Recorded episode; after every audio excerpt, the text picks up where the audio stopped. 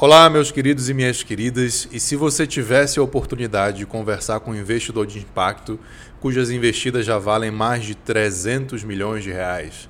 Eu sou Saulo Mequiris, doutor Startup, esse é o Doutor Startup Cash, o podcast onde a gente fala tudo sobre inovação, empreendedorismo digital e startups. Vamos bater esse papo?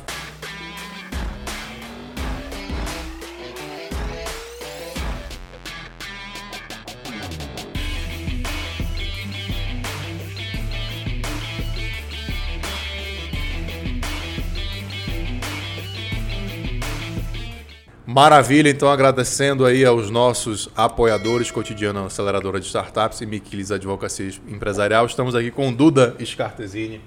Prazer estar aqui. Obrigado, Tem que meu botar irmão. impacto na, na abertura. Ah, beleza, vamos botar. O nosso investidor de impacto aqui, Duda. Obrigado, cara. Pô, Prazer, é uma, um prazer uma estar honra aqui. estar aqui com você. Você é um cara que todo mundo sugeria pra gente conversar, então você não mora no Brasil, você veio do Canadá só para fazer o Doutor Startup Cash, Exatamente, né? exatamente. Vou te mandar a conta da passagem depois, Boa, fica tudo boa. certo. Cara, vamos lá, seu personal pitch, conta um pouco da tua história, com quem é o Duda até chegar no dia de hoje. Ah, vamos lá, eu sou brasiliense, em primeiro lugar, vim com a camiseta, eu vi que veio gente com camisa de time, eu vim com uma camisa que homenageia meu, homenageia meu E time. eu vim com camiseta do Impact Pois é, pois é, foi bem articulado aí. Então, eu sou um brasiliense em primeiro lugar, adoro, tem, é, não mais o fanista e, o- e o tópico como já fui, mas adoro a cidade, acho que tem uma, a cidade tem uma vocação vanguardista, sou apaixonado pela cidade. É, sou um empreendedor, diria que é uma segunda característica também, desde sempre, mesmo quando eu tive no mercado tradicional, é, como, como empregado, como executivo, é, sempre tive um comportamento é, como empreendedor. É, o que mais que eu poderia dizer? Eu sou um cara que sou um generalista, assim, claramente pela minha história de carreira mesmo. Percebi rapidamente que a minha a minha maior capacidade estava em articular e juntar peças aparentemente desconexas. Então, quando eu via os outros fazendo aqui o personal pitch, fiquei, por que, que eu vou falar de mim, né? Eu acho que é isso. Eu sou um cara que sou, tem uma tendência para jogar Lego, sabe? Fazer as coisas se encaixarem. Isso já foi uma dor tua no mundo de especialista? Você fala assim, cara, eu não sou especialista, sou generalista, ou você sempre, sempre foi algo positivo para ti? É, cara, tem, eu gosto muito do conceito do generalista no sentido de conseguir, quando ele consegue fazer conexão entre coisas desconexas. Então eu sempre, desde muito cedo, comecei a perceber, desde uma lógica de uma analogia para exemplificar alguma coisa que você quer dizer, ou, ou de juntar duas coisas desconexas, que, enfim, duas coisas que não são óbvias. Então, por um lado, existia sim essa pressão de querer que eu fosse especialista em algum assunto, sempre que fosse mais profundo. É, mas, enfim, eu acho que eu sou um generalista que se aprofunda. Assim, quando eu entro numa Sim. indústria, eu realmente é, mergulho nela, né? Então, é, é interessante. É um, é um generalista, mas com alguma substância para tratar dos assuntos que eu, com aqueles que eu me dediquei com mais tempo. Então, tive vários momentos de carreira. Fui da área de alimentação, fui da área de produção de vídeo, conteúdo, fui da área de, de varejo, migrei para o marketing, internet. E em todas elas, de alguma forma, durante um período intenso, eu consegui, eh, mesmo não sendo um especialista, entender um pouco mais de profundidade. Então, quando você tem essa profundidade e a capaci- a capacidade de juntar peças, eu acho que ser generalista passa a ser uma virtude e não uma... Tem um amigo meu que fazia uma expressão, né? Falava que aqueles caras que querem, que entendem de ração para pinto de 3G até foguete da NASA. Qualquer assunto que você quiser conversar, É, mas... esse, esse aí é o, é o professor de Deus, né? Esse É. aí é o cara que... Então é isso, eu acho que eu sou um generalista, mas com essa capacidade de fazer as coisas se encaixarem, de, de, de usar meu conhecimento em outras áreas para fazer coisas que façam Eu te sentido. pergunto isso, Duda, porque esse, é, é- esse papo de generalista tem surgido.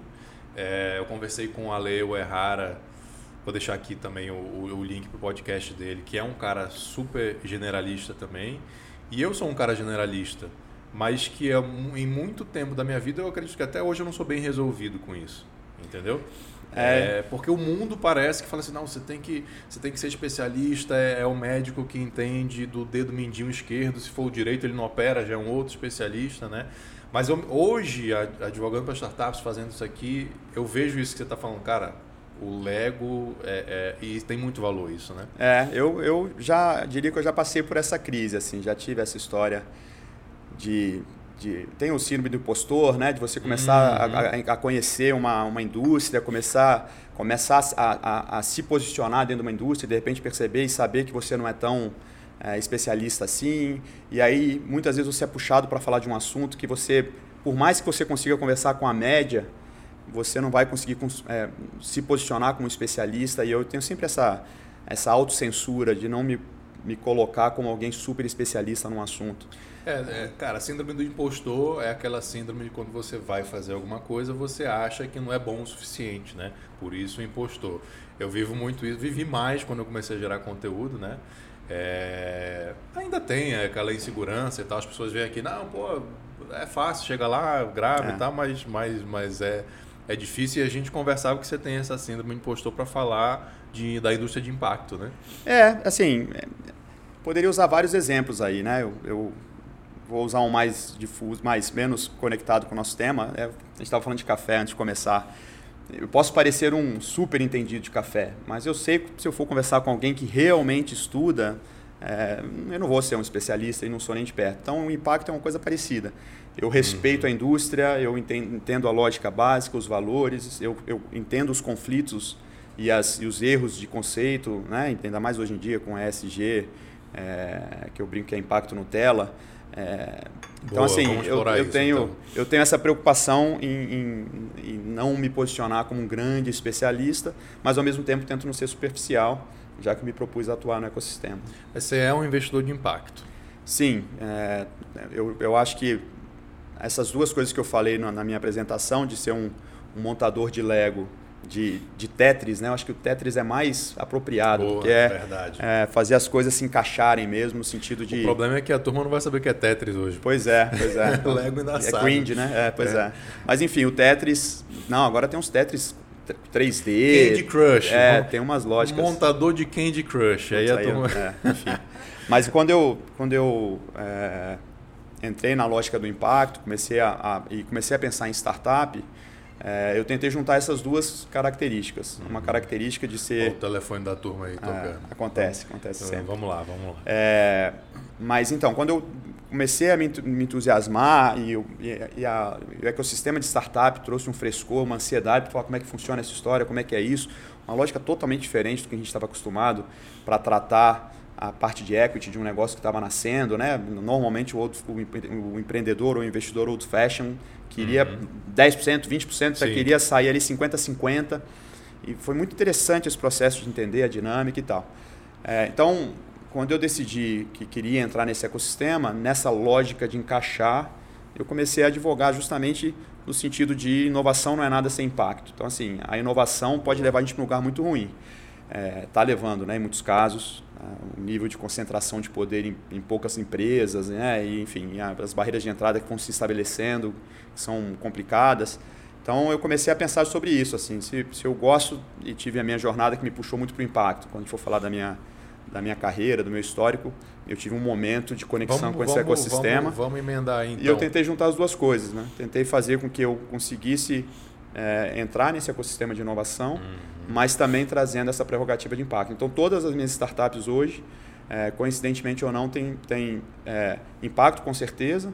E tem uma coisa interessante, né? todas elas estão, é, de alguma forma, conectadas a Brasília. E aí não por ufanismo, mas por realmente acreditar que Brasília tem essa vocação uhum. de, de sempre foi uma cidade entre aspas verde, né, que não trouxe a indústria tradicional e e eu também penso muito em ecossistema. Então, quando eu junto impacto, ecossistema e a lógica da inovação, eu acabei enveredando para essa área de investir só em negócios de impacto. Vamos falar um pouco então dessa tua transição. Você, é um, você era um cara do mercado super tradicional, né? trabalhava é, no meio de uma empresa, aquelas empresas gigantes, navios, super governança, prestação de contas, governo e tal era conselheiro. Como é que foi essa vida lá atrás e essa transição? É, na verdade, essa é uma confusão é, comum quando eu brinco que quando eu tentava explicar para minha mãe o que eu fazia, ela achava que eu era empregado da caixa pela relação que a gente teve. Eu, eu nunca fui, né? Nunca fui é, nem perto disso. É, eu, eu comecei muito cedo empreendendo, né? Enfim, tive um pai que incentivava isso, que, que Pô, aqui em Brasília? Aqui em Brasília. Isso meu é pai, raro. é, meu pai enfim, tem uma, uma, tinha uma relação muito firme com o empreendedorismo. Ele sim tinha vindo de multinacional e decidiu empreender. Legal. E ele falava de forma injusta com ele mesmo que ele não era um bom exemplo de empreendedorismo porque ele quebrou no meio do caminho e tal. A gente teve uma fase muito difícil. mas ele sempre me apoiou. Sempre falava, ele percebia desde a, da, da, eu comprava e vendia minhas coisas todas, aparecia com, ele me dava uma bicicleta, eu aparecia com uma guitarra, depois a guitarra virava uma uhum. bicicleta. Eu tinha essa tendência para conseguir comprar o que eu queria, eu me virava. Então eu tive, desde cedo comecei a empreender. É, e, e, tive uma crise pessoal em quando eu fechei o meu primeiro grande negócio, que deu uma certa é, projeção é, na minha geração, em, em, Brasília, que era um bar que fez muito sucesso aqui, o Cacadu, é, em, em 98.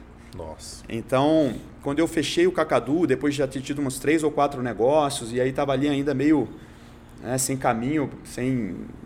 Muita gente achava que eu tinha ficado rico com o Cacadu e eu tinha pagado dívida do, de fracassos anteriores. Eu tive uma crise pessoal de falar, cara, eu tô andando, andando e não saio do lugar. Uhum. E aí uma, uma amiga querida, Axa, é, e mais um amigo, Guga, me orientaram na época. Cara, você devia ter uma experiência corporativa, vai, vai te fazer bem. Você tem, você aprender a, a, a, discutir com as pessoas, a vender seus projetos, né? Hum. E foi uma decisão que eu, que eu sou é, grato por ela. Assim. Eu, eu, poderia ter. É, a gente estava falando também antes de começar sobre a sorte, sobre a, os, os, imponderáveis da vida. É, foi uma decisão certa. Em 2001 eu aceitei um convite para trabalhar na CTIS.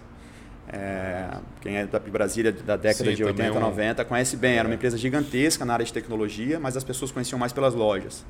E eles estavam num processo de expansão.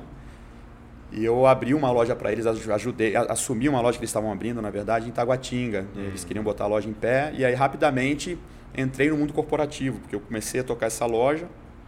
E aí, em função do crescimento, a perspectiva de crescimento do varejo, é, um ano depois que eu estava lá, criaram uma diretoria é, na área de varejo, também já falando de internet. Foi quando eu comecei a, a trabalhar mais fortemente com marketing, com, com o conceito de CRM na época, one-to-one -one e tal. E foi uma, foi um, uma descoberta. Assim, me, talvez tenha sido a primeira grande indústria que eu, por estar trabalhando nela, rapidamente comecei a, a formular, a pensar, a falar. E as pessoas me chamavam para. Ah, escreve para mim um, um artigo sobre isso. E eu não era especialista, mas, enfim. Aí aquele momento que você falou, né? um generalista que quando Exatamente. tem que aprofundar, vai lá. Vai lá, e... e eu me aprofundei fortemente nesse ecossistema de, de, digital, comecei a falar de internet na 2001, 2002, várias histórias interessantes lá, na época que eu entrei, que eles tinham um e-commerce super, na verdade era quase um, um, um, um televendas, né? E aí a gente começou junto, eu dei muita sorte também, esse ecossistema está se fortalecendo, estavam surgindo os, os, sites de comparação de preço, né? Buscapé, né? na época tinha Bom de Faro, enfim. E aí eu comecei a fazer um movimento, me aproximei dessas pessoas todas, conheci todos esses, esses negócios, um modelo muito, um momento muito realmente ali no comecinho. É, então foi muito interessante esse processo de migrar da minha carreira de, de varejo tradicional, de, de, de, entretenimento, que bar, restaurante, para esse ecossistema por um lado corporativo. Eu tinha ali um bot para responder, eu tinha nove caras que tinham que eu tinha que convencer, foi uma super experiência.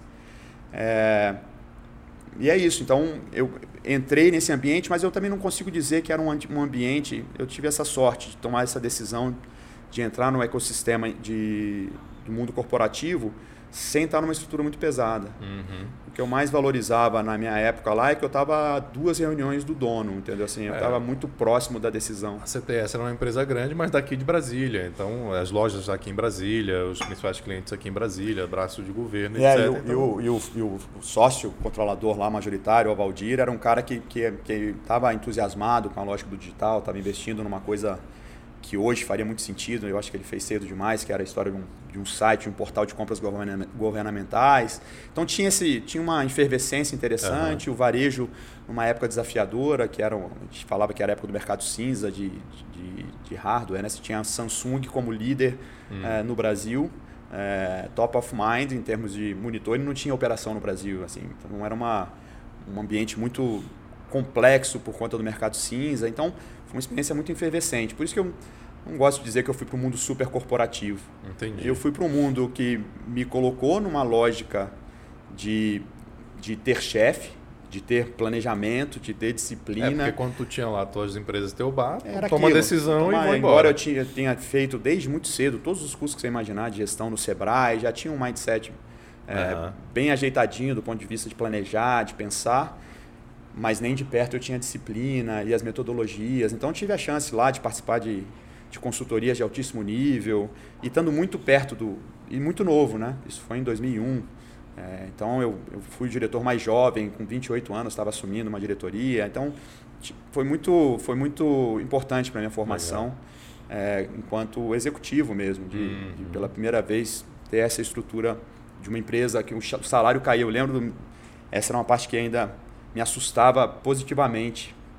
Todo mês, no dia certo, tinha dinheiro na conta. Eu falava, cara, que, que bom, gostei desse negócio. Porque... Quem é empreendedor é, sabe é, antes... o valor disso aí, Exatamente. Né? O, que, que, o que, que significa isso. Eu brinco é. que eu tive duas felicidades. Quando eu vi o dinheiro caindo na conta e fiquei um pouco deprimido quando recebi naquela época um carne, carnezinho de vale alimentação. Falei, putz, virei, virei funcionário. Virei funcionário. mas, mas é isso. Depois, falando um pouco para corrigir essa imagem de que eu uhum. fui de grandes corporações, é, são essas conexões. Né? De lá eu, eu, eu conheci um, um, um, um, que virou meu sócio por vários anos em vários negócios, o Evanildo, que era um cara que estava fazendo marketing promocional na época e, e, tinha demanda de comprar muito, muita coisa de premiação.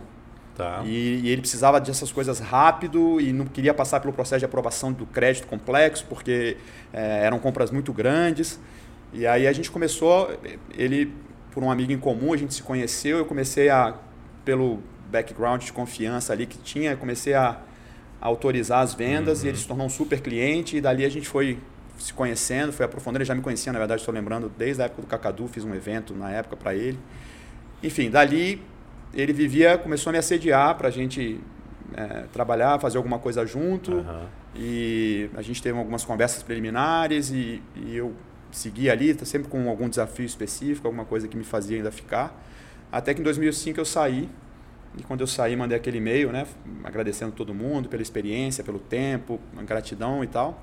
Aí a gente começou a conversar, e aí eu dei uma grande é, virada, assim, entrei para uma, uma, área de marketing que eu não conhecia muito, que era a parte de marketing de incentivo e promocional. Uhum. É, o começo, quando estávamos se falando de live marketing e tudo mais. E aí daí foi um foi um foi uma outra dimensão, porque a gente estava fazendo campanha de incentivo é, para uma empresa privada no balcão de um, de um, banco público. Então começou um movimento muito cada cada como é que fala cada embaixadada era uma minhoca, né? Tinha uhum. muita oportunidade para desenvolver negócios é, e daí fortaleceu muito essa minha vocação de de ecossistema. Então, em função de uma plataforma de mobilização, eu criei um, uma solução na época é, que, de, de, de, extrato impresso. Extrato impresso a gente passou a conversar com o pessoal que fazia dado variável, da própria CTS. Enfim, essas coisas foram me levando Sim. de um projeto para outro. E é isso. E aí, dali a gente ficou, enfim, né, criamos a maior plataforma intracorpore de, de incentivo e fidelização do Brasil na época. É, enfim, aí daí as coisas foram desdobrando. E esse é um mercado que, que as pessoas não conhecem muito porque ele, é, ele é interno ali, né? Ele é dentro das empresas. Quem não trabalha em empresas de médio, grande porte, às vezes nem sabe que isso é um mercado. É um mundo. E é um mundo, é um mercado ah, gigantesco, né? É um mundo. A gente, de novo, a gente estava falando de sorte, né? Eu tive a sorte de estar num ecossistema é, com relevância, porque a gente tinha essa plataforma bastante relevante é, e no mercado super efervescente, né? O mercado de incentivo em 2008 teve um a gente chama de crash mesmo do mercado, por conta de uma questão regulatória, de, de tributação sobre premiação. Tá. Então, é, quando você está num ambiente complexo desse, né, é, você aprende muito. Então, por um lado, tinha, tinha essa indústria que estava crescendo, por outro lado, teve uma movimentação forte no mundo, a partir até do Canadá, que era a parte de, dos IPOs das empresas de incentivo. Uhum. Então, no Brasil, a gente teve o IPO da, da, na época do Múltiplos, né? sendo é, fazendo ali um carve-out da, da TAM e valendo mais do que a TAM em pouco tempo. Então, eu, eu participei desse... Eu estava nesse, nesse ecossistema num momento muito rico uhum. e de muita discussão. Então, é, eu, eu entendi que essa é uma super indústria e quanto mais eu pensava nela é, mais eu via muito valor, porque é uma indústria que perpassa outras indústrias. Né? Você está falando Exatamente. com indústria, você está falando com varejo, você está falando com banco, você está falando com mercado de aviação, é, que era uma que ainda é um peso é, torta o mercado, né? porque você falar de loyalty no Brasil, muita gente só pensava em, em companhia aérea, e o grande desafio dessa indústria era justamente popularizar uhum. porque para gente que tem um nível de consumo de cartão de crédito que você está pensando quando for para a Europa usar seus pontos, é, faz muito sentido. É, hoje já não faz tanto, mas há 10 anos atrás sim, era isso. Sim, sim. E aí quando você pensava que tinha mais de 40 milhões de cartões de crédito no Brasil, que as pessoas tinham uma média de consumo muito abaixo, eu, eu brincava que eles tinham que morrer umas cinco vezes para juntar dinheiro suficiente para poder viajar, para ter o, como Hum. payback do cartão. Né? Então a indústria tinha um super desafio de popularizar a lógica do incentivo e da fidelidade. É, então é isso, foi uma oportunidade, é um mundo mesmo, e eu vivi essa efervescência, tanto dos Deixa eu- IPOs, da- das empresas de, de, de, de fidelidade e incentivo, quanto a questão regulatória e tal. Então foi um, foi um super aprendizado. Só para contextualizar, então, é porque a turma, nossa, nossa audiência é do mundo das startups. Essa indústria que a Gimpass atua hoje, mira hoje, é a mesma indústria? De alguma forma, sim. né? De alguma forma, eu sempre falava que a, que a indústria do loyalty, de uma forma ou de outra, perpassava a lógica de comunidade engajada. E até hoje eu me considero é, essa coisa de fazer essa conexão. Né? Eu vejo como desafio de vários negócios é, essa, esse desafio. Assim, o mercado de meio de pagamento, o mercado dessa parte de compartilhamento, de, de como a Gimpass e outras coisas, sempre tem uma premissa muito bonita, muito... eu, é, aliás, eu ouvi aqui do Rony, né, que falou que mentir no, no, no Excel é mais fácil que mentir no... Essa, Genial a frase. Essa, é. é, essa é maravilhosa. Essa é uma indústria que é muito fácil mentir no, PP, no, no Excel. Aham. Você bota uma premissa de que tem tantas pessoas, tantas vão aderir, tantas vão fazer. É, meio de pagamento. Eu tive literalmente dezenas de conversas. Você muda uma célula do Excel ali, você fica Você muda bilionário. uma célula e quando você põe os números faz sentido, né? Então, assim, eu aprendi a duras penas com investimentos que não deram certo. Quando você sai da lógica B2B, a gente era muito especialista em fazer B2B, 2C para a parte de loyalty. A gente nunca teve uma plataforma de loyalty que o desafio fosse diretamente no B2C. Então, a gente provia serviços para quem fazia as suas plataformas de loyalty. É, eu entendia que esse desafio de você ser relevante é, era enorme. Eu falava de, de relevância, presença e profundidade. Você tem que ter essas coisas, porque senão você faria, fa- acabaria fazendo um movimento que eu brincava que era plano de fidelidade de farmácia. Você tinha que morrer de novo umas cinco vezes para ganhar uma aspirina. Então é uma indústria, é, de, alguma, de alguma forma sim. Eu acho que o desafio desses projetos normalmente é conseguir ter relevância e juntar o público para que você gere demanda né, para as operações tradicionais ou para enfim para as academias e por aí vai. Entendi. Então acho que o grande desafio de engajamento acaba sendo uma coisa que eu tive muito muita sorte desenvolver um background forte nisso, porque a gente gastou muito dinheiro ao longo do tempo para fazer engajamento. E depois que fazia o engajamento, a gente conseguia extrair oportunidade desse engajamento. né? Eu comecei a falar da plataforma, essa plataforma desdobrou de uma plataforma de crédito, depois se tornou para uma plataforma de, de incentivo à cultura, pegando uma coisa que não era explorada no Brasil, de lei Rouanet para pessoa física. Essas coisas, uma coisa ia puxando a outra. E aí eu percebia isso. Quanto mais você engajava, mais oportunidade e valor você conseguia extrair da comunidade engajada. Mas o engajamento é aquela é a parte difícil. Depois que você engajou, tudo fica mais fácil. Uhum. Mas as pessoas subestimam um pouco esse desafio de fazer um B2C. É muito caro você conseguir trazer, fazer É com por isso que, que criar o uma comunidade relevante. prefere, assim, em regra, obviamente, startups B2B do que B2C. É, pra- eu não sou um especialista em startup. Mas você é investidor. É, sou um investidor. Eu- A minha tese, eu nunca pensei profundamente sobre isso, mas eu não tenho dúvida. Então, assim, quando a gente fez uma experiência de, por exemplo, fazer uma plataforma de fidelidade B2C, é, e foi uma, uma, uma, experiência estruturada, pegando quatro, cinco cidades no Brasil, gastando dinheiro pesado de ativação. é, é, eu não diria que cara, foi uma experiência muito dolorida, muito dolorida, porque é, você tratar direto com o varejista para ele dar ponto, nossa, eu tive experiências inacreditáveis. Você faz uma negociação longa, e aí quando você emitir a primeira nota, você fala, mas, mas eu não entendi o que ia ter que pagar. E você fala, é difícil as pessoas entenderem. Então, é. muito difícil fazer B2C. Até hoje eu, eu, eu internalizei, assim, eu sei que é difícil. Uhum. Obviamente você pode pegar uma veia e. Claro, a é, a, partir gente de uma está falando de uma média. né? Mas de uma forma geral, a barreira de entrada para você realmente se tornar relevante para o público e, consequentemente, gerar demanda para alguma coisa é um desafio gigantesco. Né? Falando disso, eu me lembro de uma história no meu início, também começando a ver startup para empreender. Tinha um cara querendo fazer uma, uma, um concorrente do Uber, já num apelo que me seduzia muito, que era a lógica da, da justiça na relação com os motoristas Sim. e tal. E aí a gente é, ele ficava insistindo ali que não, porque os motoristas vão gerar demanda. E eu falava, cara, não é assim que funciona, isso é caro, os caras estão gastando uma fortuna aqui no Brasil para ocupar esse espaço. Tem muita gente comprando essa um CAC lá nas alturas. E ele não se convencia de jeito nenhum. Eu falei, vamos almoçar? Vamos. Eu estou de carro, falei, não, vamos pegar um Uber. Vamos pegar um Uber e a gente entramos no Uber. E aí, e ele defendendo que o motorista geraria demanda e tal. Aí na época estava Cabify, 99 e Uber disputando, né? Aí eu perguntei pro motorista, qual que é o melhor para mim, para consumidor? Ele falou, ah, não, você tem que ir no 99. É o melhor para você. Eu falei, qual que é o melhor para você? Ele falou, ah, o Cabify. Os caras são fera, pagam mais, são justos, organizadinhos e tal. Aí ele falou, tá vendo? O motorista quer outra opção. Eu falei, tá, e quantos por cento da sua corrida é, vem de qual? Aí ele, 90% vem da Uber. eu falei, pô, o cara não é o melhor nem para mim, nem para você. Você, é, mas é quem me traz cliente. É isso. Então, os caras enterraram um caminhão de dinheiro Sim. aqui, a Cabify veio com muita grana para fazer essa ativação. Esse é um exemplo, que não é simples. Nem, então, eu, eu brinco com muita gente que vai fazer B2B, B2C em algumas indústrias. Falo, não tenho nada contra. Você só tem que ter um, um cheque, um bolso fundo e uhum. paciente, uhum. porque você vai queimar muito dinheiro para se posicionar no B2C, né? Então, eu tento fugir dessa indústria hoje em dia. Cara, uma coisa que eu acho sensacional que eu tenho achado nas nossas conversas aqui é eu gosto de, de deixar o convidado falar todo o histórico, porque aqui, além de eu, de eu estar aprendendo e de eu gostar, eu, eu vou enxergando que nenhuma experiência, nenhum aprendizado foi à toa.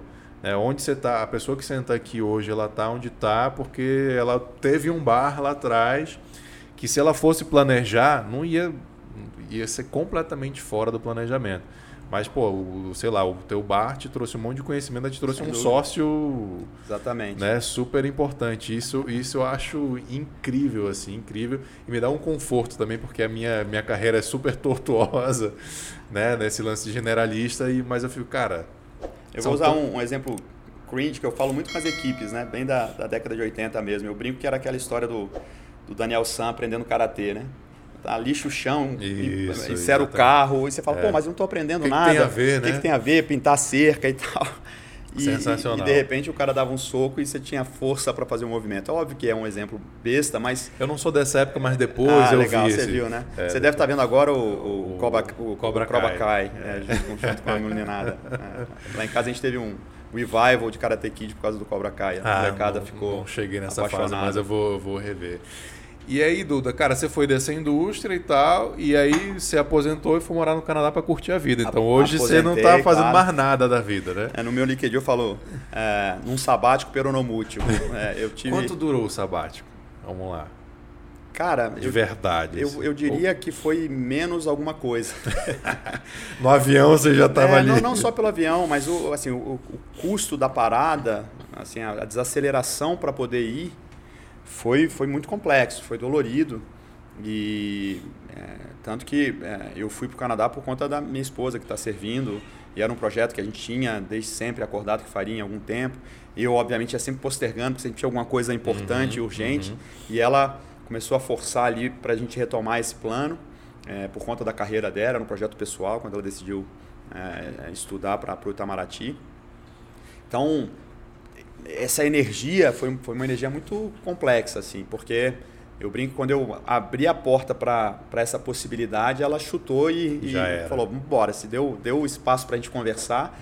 Quando eu vi, já tinha cidade definida, já. já e, e até para a gente se organizar, ela foi na frente. Então, eu fiquei uns, uns quatro meses que Cara, ela lado. correu um risco, hein? Pois é.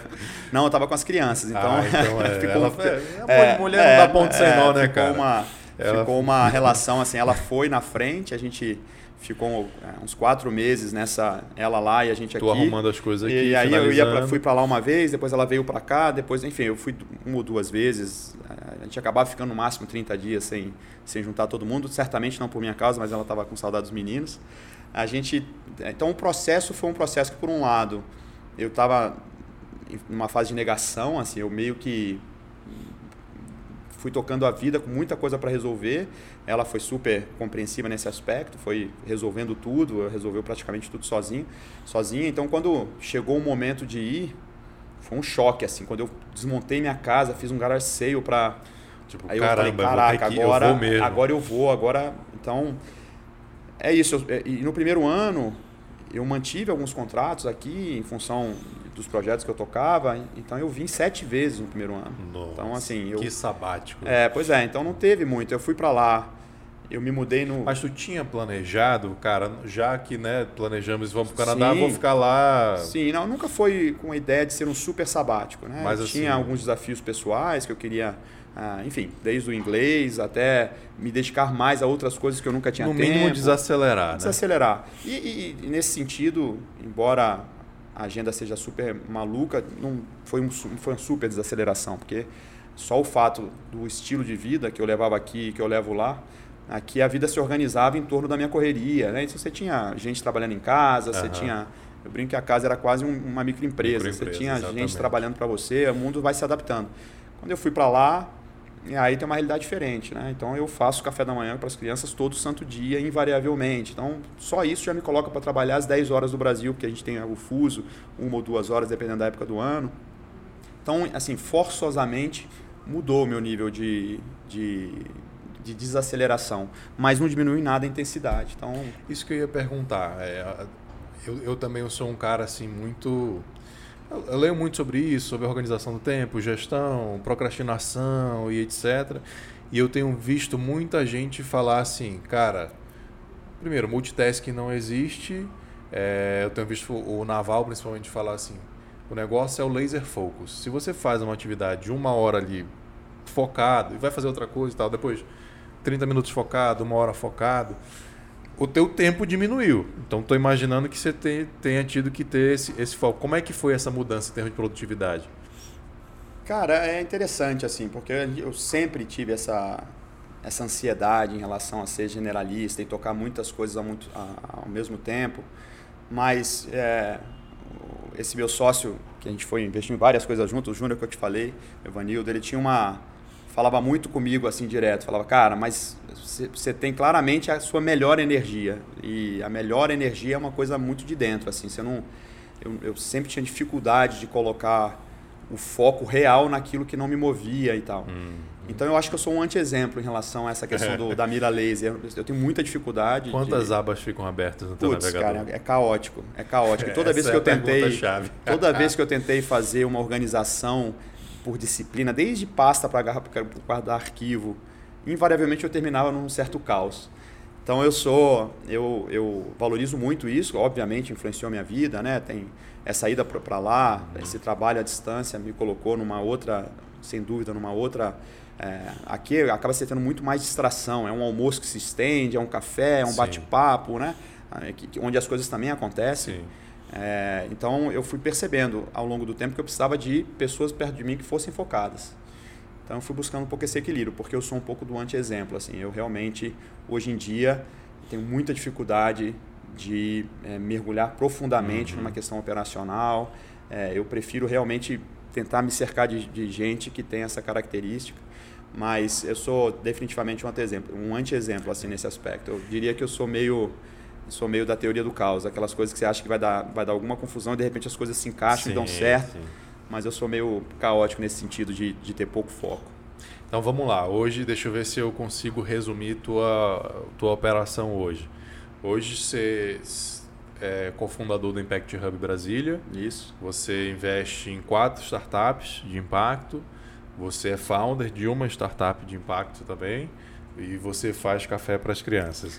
o que mais que é. tem aí nesse é, tem um, na vida do Duda de é, hoje? Eu acabo tendo alguns, é, enfim, é, esse é a, é a, base, assim, eu, eu até demorei a, a, a, conseguir me enxergar, exatamente isso. Quando a pergunta, o que, que você faz? Eu falo, putz, pergunta difícil, porque é, tem muita coisa intangível. Quando eu falo que sou investidor de startup, você deve sentir isso também, né? Fala, investidor de startup, alguém vive disso, né? Parece um hobby. É, a área de impacto é a mesma coisa. Uhum. Quando você fala que vai fazer impacto, as pessoas associam a, a, é, a, a, ONG, a trabalho social, que não tem nada a ver com isso. Né? Aliás, é, eu sempre falo com gente que fala, pô, eu queria ter juntado dinheiro para poder ir para a área de impacto. Eu falei, não, você não está entendendo. A área de impacto é uma indústria, tem muita oportunidade, não, não tem nenhuma é, discussão sobre é, trabalhar de graça, não tem nada disso. Pelo contrário, né? as teorias são, são bem específicas em relação a, a isso. É, mas é isso, assim, quando eu penso hoje, eu organizo minha vida mais ou menos isso. Eu tenho é, inovação, que normalmente está baseado na parte de equity mesmo, de investir em startups. Como você disse, aí eu tenho uma startup que é um, um spin-off de uma demanda de ecossistema, né? É enxergar uma, uma forma de atuar no mercado que eu me entusiasmei na época, que é a energia fotovoltaica. É, investir nessas outras startups. Então eu tenho essa base ligada mais a, a aprender essa indústria e, e construir essa, a, meu posicionamento nela. Tem a parte de economia tradicional, tem alguns investimentos no mundo real, então desde de varejo até mercado imobiliário, tem algumas coisas que eu acabei é, por ter desenvolvido projetos ao longo da vida investindo. E aí a parte de impacto, que foi uhum. para onde foi minha melhor energia, realmente é, juntar essa coisa da inovação é, com a questão das, das teorias de impacto social, dos negócios sociais e negócios de impacto. E aí o Impact Hub veio como uma âncora para me puxar. Eu brinquei quando fui para o Canadá que o Impact Hub era o tipo de ecossistema que eu queria ter quando voltasse. E aí dei a sorte de achar uma pessoa complementar, a Daisy, minha uhum. sócia, fundadora, ela que criou o Impact Hub em Brasília. Eu cheguei nela justamente porque eu descobri o Impact Hub já me preparando para ir para o Canadá. Eu falei, caramba, tem que ter um desse em Brasília. Ela já tinha o, o, é, feito a, a, reserva de território, já estava uhum. atuando em Brasília há algum tempo.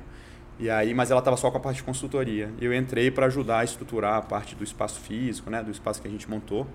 Então, é, é isso, eu tenho essas três atuações: é, inovação, varejo e. Né, essas três áreas de atuação, né? Inovação, varejo. E é super organizado. Eu tenho certeza que você reserva o teu dia assim: X horas é para isso, X horas é para aquilo, X horas. É Acaba que todos se misturam, né? né? Dentro jeito, dessa minha né? perspectiva. É, então, por exemplo, quando eu comecei a olhar startup, eu realmente não investi em nenhuma que não tivesse uma conexão forte com a área de impacto. Mas isso foi planejado? Eu vou começar a investir em startups e só vou olhar as que tiverem impacto? Eu diria que parcialmente sim. Parcialmente sim, porque eu li várias outras startups e que é curioso, né? Às vezes eu via em startup e eu falava que da área de impacto, ah, mas tem impacto porque gera emprego. Eu falei, não, isso não é impacto, né? Isso é aquela coisa meio difusa.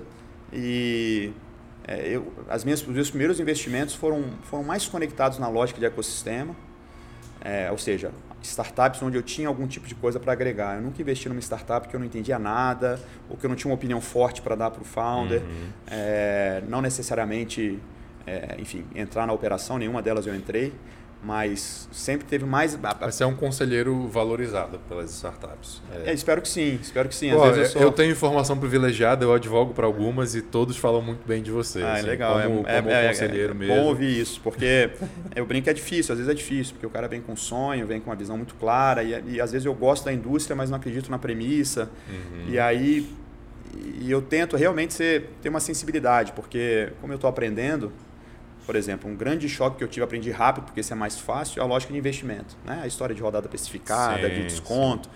Foi uma super. Pô, interessante, tem um negócio interessante aí, porque você deixa o espaço para o cara capturar ganho, né? É, então, tem coisas que você entende rápido, mas tem outras que é mais difícil, que é um mindset, aquela coisa que você nunca sabe se o cara está entre o gênio que vai dar aquela tacada ou numa teimosia uhum. que não vai levar lá, não vai levar nada. Então, uhum. eu brinco que nas, nas minhas primeiras análises de startup eu fui muito Deve ter muita gente que não gosta dos conselhos que eu dei, né? Porque eu falava, cara, desculpa, você não tem nada. Você não tem nada. Você tem Mas... uma ideia, você tem uma. Mas suas premissas são todas furadas e isso que você está querendo fazer tem milhões de pessoas tentando fazer e vai faltar. Uhum. É, ou seja, tem uma, tem uma linha no seu Excel que está mentindo. E gastava muita energia para desmontar o sonho, às vezes, porque eu não por maldade, não por crueldade, claro, não, mas, mas, por visão. Mas... mas... eu fui aprendendo, é isso. Hoje eu tento ter empatia e respeitar. Eu falo sempre que eu gosto de empreendedor que seja não seja teimoso uhum. demais, mas que não seja volúvel demais. Porque claro. eu sou muito argumentativo. Ele tem que ter a convicção dele. Exato. Às vezes você vai ali, você no seu entusiasmo, e eu gosto de argumentar, de conversar, às vezes você acaba desmontando alguma coisa que o cara deveria seguir. Uhum. Eu falo, cara, eu estou dando meu pitaco, né? Então, eu gosto desse equilíbrio, de caras que, que, que eu tenho capacidade de influenciar positivamente, mas ao mesmo tempo que peguem naquela. Não, daqui para trás, né, risca o chão e fala: não, aceito até aqui, daqui para cá é a minha indústria, é o que eu quero fazer, é meu sonho. Então eu acho que esse equilíbrio é fundamental, eu tento respeitar é. isso. Cara, eu não conheço as startups que você negou, mas é que você deu sim, eu conheço e você escolhe bem. Porque é. assim, a gente estava conversando aqui, tem quatro no teu portfólio que a gente estava tentando estabelecer mais ou menos o valuation, né? Elas estão, você entrou como anjo lá atrás e hoje elas estão valendo no mínimo 300 milhões, né? É, então, cara, alguma coisa tem aí que você tá, tá escolhendo bem. Você puder também falar um pouquinho delas, qual, o que, que elas têm de impacto e Legal. tal. Então, até nesse aspecto, talvez eu seja um anti-exemplo, né? Porque eu fiz uma carteira muito pequena, é, mas foi uma carteira muito convicta. Então, hum. quando eu fiz os movimentos, eu muitas vezes falei para o empreendedor, né? um que eu falei muito isso, Rafael Rodeiro da, da Ribbon, eu falava, Rafael, você está atirando onde está vendo e vai acertar onde não está vendo. Primeira vez que eu falei para ele, eu falei, cara, teu negócio é loyalty. Não é propriamente loyalty, mas tem uma lógica do resgate, do não resgate, do valor percebido. Enfim, eu falava para ele ali, falei, cara, tem toda a estrutura de loyalty aqui, de, de incentivo, fidelização, engajamento, né, reconhecimento, recompensa. Tem, tem uhum. toda uma lógica aqui. E era engraçado, porque eu falava para ele nas primeiras reuniões, falava, putz, cara, isso é um puta negócio, ele tem um super negócio na mão, mas está mirando pro lado errado. Mas como eu percebi ali que tinha um cheiro, eu acabei investindo nas primeiras rodadas. E de uma forma ou de outra, Foi ele, ele fixo no, no, na disciplina que ele tem que ter como startupeiro ali, seguindo como founder, né? E ao mesmo tempo, a gente se esbarrando, eu fui conseguindo influenciar algumas coisas, é, desde coisas simples, quando eu falei para ele um dia, você já parou para pensar que o seu ponto tem que vencer, que o seu, sua moeda tem que vencer algum dia, porque senão daqui a pouco você vai ter um passivo. Então, isso é 100% indústria de fidelidade, né? A história do a gente chama de breakage, quando o ponto vence. É, eu, é... Eu, é, é, eu como advogado, às vezes o cliente fala assim, cara, vamos fazer, vamos prometer isso aqui para sempre. Eu falo assim, cara, para sempre. Para sempre é muito tempo. É para sempre, e, entendeu? E eu tive né, nesse, nesse, nessa experiência de mercado de lote, eu sei o que significa você deixar um passivo como esse se estabelecer. Então, é, eu, eu, é isso, eu, eu, de novo, como anti-exemplo, assim, eu tenho uma carteira pequena, mas eu poderia dizer que... Cara, vamos trocar anti-exemplo por convicto. Outlier, que é, é Outlier, mais, é mais, mais bonito, né? Vamos lá, então foi a Ribbon, a Ribbon foi, foi uma das primeiras que eu investi, é, que realmente está muito bem, acabou de fazer uma rodada muito relevante, sofri muito com isso, porque eu falava, cara, mas eu posso te ajudar em tal coisa, eu podia muitas vezes desviar ele do foco e dar uma acelerada, por conta das plataformas de loyalty que eu me envolvi no passado, pela, pelo sócio em comum que a gente tem, que, que é especialista nisso, é, era meio sofrido no começo. Falar, cara, ele não está vendo, né? Ele não está vendo o que eu estou vendo. Mas é isso, respeitando, é, entendendo a hora de uhum, recuar, uhum. entendendo as dores é, que ele tem para captar.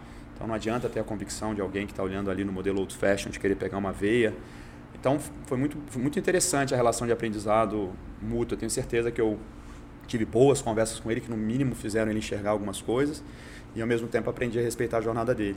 É, não vou conseguir falar na ordem porque eu sou meio não, desorganizado, não mas teve a Ribbon, uh, depois eu investi na Origem, eu sou muito orgulhoso do investimento na Origem por, por conta da premissa. Né? Só, desculpa te interromper, Duda, mas assim, são, e são duas startups que hoje são as maiores né, assim, desse, desse teu portfólio, e são duas startups difíceis de investir. Pois é. Então, muito difíceis. O... Eu, e eu sei porque, assim, eu acompanhei muita gente, levei muita gente, conversei com muita gente, falei assim, cara, investe nessas startups.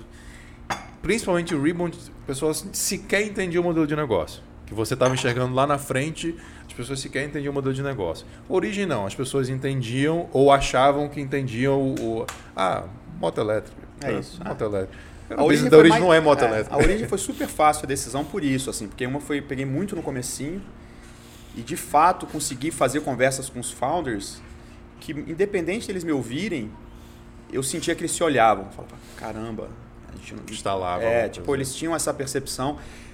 De novo, sem a pretensão de que eles seguissem os meus conselhos, mas pelo menos estavam ouvindo, estavam escutando, não estavam ali para uma disputa de, de defender o sonho e a visão deles. Então, foi muito fácil, porque foi um cheque relativamente pequeno, no momento que fazia sentido. É, a origem já foi mais complexo, porque a minha primeira conversa com o Diogo foi quase uma pancadaria, assim, porque num evento de outra startup que eu investia, a gente começou a conversar e, e, e, e era mais difícil, porque é um negócio que tem como base um hardware que tipo, você sempre pensa no chinês fazendo melhor e mais barato é. e mais rápido. É, mas aí que eu tenho, assim, o orgulho que eu tenho da, da lógica do investimento na origem foi a percepção de que fazia sentido para o ecossistema. Então, assim, eu investi, obviamente, crente no, no, negócio, na capacidade do time, obviamente eu enxergava isso.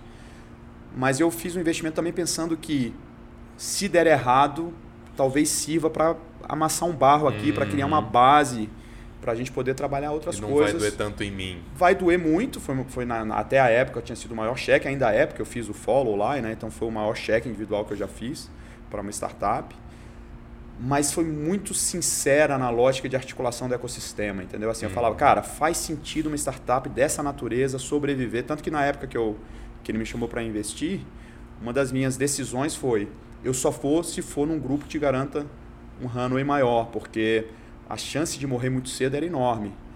Então, é, embora meu cheque fosse relativamente pequeno, Você eu falei para ele, falei, olha, eu quero fazer um pool, uhum. eu quero juntar pelo menos 10 investidores que façam um cheque igual ao meu, para a gente fechar uma rodada que eu tenha certeza que você tenha dois anos de fôlego.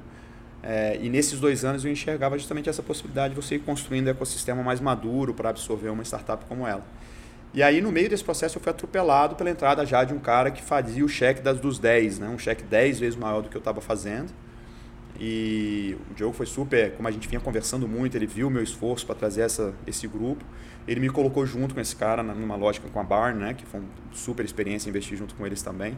A gente acabou fechando a rodada é, sem fechar esse pool que eu queria organizar. Então, então, mas a minha decisão de investimento foi totalmente baseado numa perspectiva de, de que seria rico ter o um Impact Hub, conversar com fundos locais, já tinha uma uhum. movimentação na época ele tentando bater na porta do BRB para né, o banco também no movimento de tentar se adaptar, entender sim, essa indústria. Sim, sim. Acho que ainda não conseguiu é, se posicionar da forma que deveria, mas já existia esse movimento e eu falei, cara, tá aí uma molecada que, que pode ajudar nessa nesse advocacy mesmo, de fortalecer Legal. o ecossistema. Então, é, de novo, eu atirei onde vi, acertei onde não vi, né? Porque de fato só ela, né, óbvio que não tem a liquidez que, que, que, nem todos nós gostaríamos como investidores, mas ela já garante um nível de acerto bom no portfólio, né? Já, Legal, já é, pela, pela valorização incrível que ela teve. Lógico. É... Deixa eu te interromper aqui só porque você falou é, duas coisas, né? Em pool, em runway, e aí eu, eu gosto de explicar aqui. Legal. Então,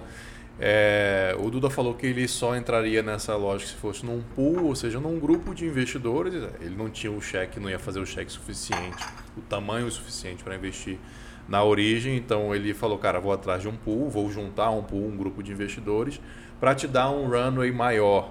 O runway é o jargão das startups de quanto aquela empresa vai ter de caixa o suficiente para manter aquela operação.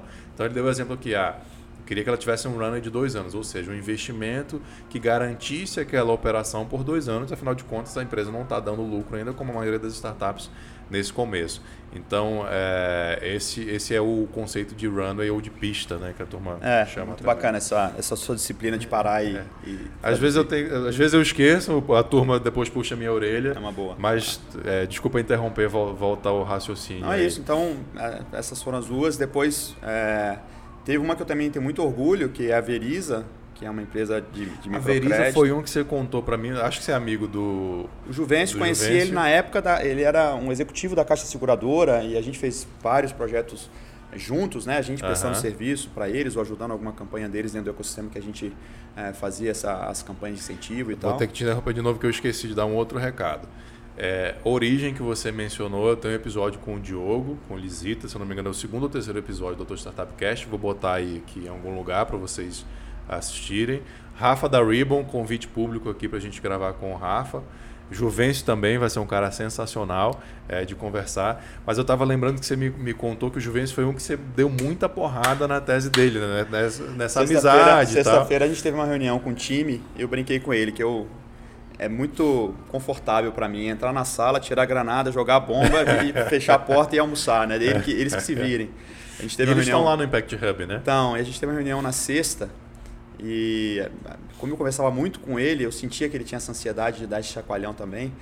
E, e é interessante a conversa com ele. Ah, porque... então vamos revelar para o time da Veriza que na verdade foi o Juvencio que usou o Duda. É é. Meu cúmplice. É, como é que fala? Não, Proxy o Juvencio, War. O Juvencio foi essa história. Assim, o Juvencio é um cara que eu admiro muito pela, pela é, histórico, histórico é, de executivo dele, um cara super senho e que teve esse momento também de querer alguma coisa que buscasse o propósito. É. Se entusiasmou com uma, com uma indústria que eu conheci profundamente por ter é, começado todo o plano de negócio da Caixa Crescer. Aliás, toda essa experiência é uma experiência que me trouxe para a área de impacto, né? E coitado, no bom sentido, né? Eu, eu fiz os erros que ele estava que ele estava por fazer, né? Há 10 anos atrás. Já tinha tomado eu essa tomei porrada. muita pancada, muita, muita e, e, e, comecei a questionar as premissas, né? É, eu falei, cara, eu, eu, eu gosto do ecossistema, é, me ocorreu isso, né? Então, eu, eu poderia ser o falar, cara, eu tenho um anti-exemplo porque esse negócio é muito complexo, ninguém conseguiu fazer na escala. Tem mudança de cenário, tem mudança, mudança de regulação, tem uma mudança relevante, mas esquece essas premissas que você está trazendo em relação a, Val Solidário, enfim, não vou entrar no discurso técnico da porque isso não é simplesmente não é real. Né? Então uhum. é quando você tem alguns cases no Brasil que distorcem a realidade é, e, e, todo mundo passa a usar como premissa. Entendi. No Brasil tem alguns casos desses. Então tem um caso específico desse e o próprio case do microcrédito na, na Índia, né, do, do, do Mohamed Yunus, do, do Women Bank, é, é uma história absolutamente irreplicável e ele sabe disso. Né? Eu, eu já tive a chance, eu, eu, estruturei na época o investimento de um grupo no primeiro no fundo do, da Yunus Social Business no Brasil e, e, o, e o de presidente da, da, da Yunus no Brasil falava, cara, ele não investe em microcrédito em nenhum lugar do mundo, porque o, o contexto e as premissas, e o, enfim, são irreplicáveis. Então é isso, às vezes você, você parte de uma premissa falsa, ela te leva para a primeira rodada de captação, uhum. mas na hora que o sarrafo sobe, que você vai pegar gente que conhece um pouco mais em profundidade, é, você fica com uma, uma pista curta. Então, no caso do Juventus foi isso. Assim, quando eu comecei a falar para ele e comecei com uma, uma, alguma consistência, né, por conta do histórico, é, questionar algumas coisas, ele ficou, falou, cara, eu quero ouvir mais, quero ouvir essa sua experiência. E foi muito aberto, muito receptivo. É, isso é sensacional, porque é um cara sênior. Cara sênior, Um cara né? muito bom. Então foi né? isso, assim, a minha, a nossa, nossa conexão foi muito rápida, porque a gente já tinha uma relação de confiança mútua, de admiração mútua, quando a gente teve a primeira conversa, falou, cara, quero te ouvir mais. Preciso te ouvir mais. Eu falei, cara, eu gosto da indústria, quero te ajudar. E aí ele fez uma primeira proposta para eu entrar numa loja, até brinquei com isso com o time, né? Ele me entrou, ele me chamou ali para naquela brincadeira do ovo e da galinha no, na omelete de bacon, né? Eu tava, ele me envolveu ali me chamando como Conta esse ditado. É, o ovo, o ovo, a galinha está envolvida, né? Mas o, o porco está comprometido no é. bacon. Então, eu entrei ali primeiro com o ovo, dando pitaco, ele me chamou pro para fazer parte do, do, do, como conselheiro e me ofereceu uma estratégia, uma, um posicionamento de vesting. Eu aceitei no interesse real de tentar ajudá-lo ali. E depois, quando veio a rodada financeira, por gratidão ao que eu aprendi no ecossistema, por é, deixar talvez a esperança é, sobrepor a experiência. A esperança triunfar. Exatamente. Eu Ô, falei, produção, não. temos café aí, produção, já que eu interrompi o. Café e água. Já que eu Queria uma aguinha aqui. É. Mas enfim. Café, não oh. sei se está quente. Ap aparece pra turma aí. Nosso sommelier de café. Dá um tchauzinho aí pra turma. E aí, turma? Olha aí. Beleza? Cafézinho aqui. French press. Obrigado. Tá bom, obrigado. Eu não sei se ainda tá quente. Mais água. Tá morna. Tá bom. Tá meio morno. Não, mas tá bom. Aguinha. É foda, né? Aguinha. Mas, é, voltando. É, então, então essa, nessa lógica da esperança nessa indústria, nas mudanças de regulação e tentando trazer é, um pouco do meu aprendizado. E aí, quando ele fez a rodada de captação, é, eu me, me, me, dispus a acompanhar para realmente demonstrar ali que que estava virando bacon também, né? Então fiz um cheque, acompanhei na rodada, ele fez um crowdfunding é, que aliás foi bombástico, foi, né? 19 foi horas, surreal, se não me engano. É, foi surreal. 19 horas ele captou quanto? Capturou um milhão e meio. Um milhão e meio em 19 horas no crowdfunding. Bom, deixa eu, já que eu te interrompi, vamos lá. Crowdfunding é o Equity Crowdfunding, né? o nome completo da criança. É uma modalidade de captação de investimentos em que você lança isso, essa captação via equity no público, com o público, existem plataformas regulamentadas pela CVM aqui no Brasil, nas quais, através das quais você pode investir nessas empresas, nessas startups que lançam suas ações para a captação. A gente está falando aqui da Veriza, que fez essa captação em 19 horas de 1 milhão e meio. Então, isso é o Equity Crowdfunding. Além disso, temos um episódio aí para trás também com o CEO da SMU, que é uma dessas plataformas de Equity Crowdfunding. Também vou deixar aqui. A gente destrincha lá o que é o Equity Crowdfunding é, a gente está destrinchando lá nesse episódio com o Diego Pérez da SMU, que vai estar tá aqui o link em algum lugar para vocês, é, destrinchando o que é o Equity Crowdfunding. Legal. É isso, aí eu, eu acompanhei a rodada via a plataforma, né? E desde então estou lá nesse papel duplo de investidor que aportou e de conselheiro que dá esses, que dá lá batendo. De rock eu tenho balboa. insistido. É, eu sou, mas é, é, eu falo que eu, eu brinquei com ele, né? A história de conselheiro tem a expressão que fala nose in, fingers out, ou seja, você tá ali sempre cheirando, mas não precisa botar a mão, não precisa colocar o, a, os dedos na operação. Então é muito confortável é esse confortável. papel, que você joga, tá ali, se você tiver capacidade de cheirar certo, né? Você consegue dar boas bons, mas, boas mas informações. Eu acho que esse teu case é sensacional para ilustrar o que é um conselheiro e um valor de um conselheiro. Porque tu já tinha errado tudo que ele ia errar, cara. É. Assim, né? Tô, tô, não conheço do negócio dele a fundo e quem sou eu para dizer que o Juvencio ia errar. Mas você já tinha vivido tudo aquilo. E trazendo, trazendo aquela linha da, das startups de, de aprender com erro, você trouxe um pacote enorme para ele de erros já feitos. Fala assim, cara, ó, isso aqui eu já aprendi, não precisa, não precisa ser como se fosse um degrau, né? Sai daqui de cima já, que esse degrau que todo eu já errei. É, é sensacional. E ao mesmo tempo, é, volta aquele desafio do empreendedor, né? Porque é um pacote muitas vezes duro de digerir. Imagina, o cara vem com toda uma premissa, já captou recurso, já é, fez esse movimento, as pessoas estão convencidas, ele consegue fazer uma rodada e você fala, cara, para de repetir tal premissa, porque isso não é real, isso vai dar problema. É, você vai passar a primeira captação, nesse sentido, até uma uma discussão boa para fazer. Eu acho que, os, que as plataformas de crowdfunding têm um super desafio, porque elas também podem ser deseducativas, né? É, às vezes é muito fácil você captar uhum. com, a, com, com, premissas não muito profundas. Então, eu acho que deveria cada vez mais, é, não sei se já fazem, mas deveria começar de fato ali ter aquela coisa de marcar os empreendedores que estão acompanhando, para você ter ali uma. Porque muitas vezes a decisão de manada Sim. vai todo mundo ali porque o outro foi, mas ninguém está olhando em profundidade. É, então, a, o, o, Diego da SMU ele fez uma coisa que eu achei interessante. A SMU sempre investe junto. Pois é. Aí tem um é, skin é, the game. Tem essa, tem essa lógica. Mas ainda assim, é, eu, eu acho que às vezes as plataformas podem ser deseducativas por uhum. conseguir dinheiro muito rápido e às vezes o dinheiro rápido para o empreendedor faz com que ele ah, não sim, tenha tá sofrido. Do empreendedor. É, às vezes ele não sofreu o que precisava sofrer para se ajustar, né?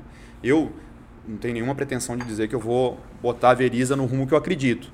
É, eu tenho tentado fazer a minha intervenção, né, sem nenhuma pretensão de tirar a, a energia do empreendedor, a crença. Eu até falei com ele, tem que tomar cuidado para a gente não ser disruptivo demais com o time, né? O time fala, peraí, então a gente está indo para o caminho errado? Não, é, não é isso. É, é. Vocês estão construindo coisas que também são importantes, né? No caso dele, eu falei lá, a parte de processo do microcrédito é super importante, mas não é nada.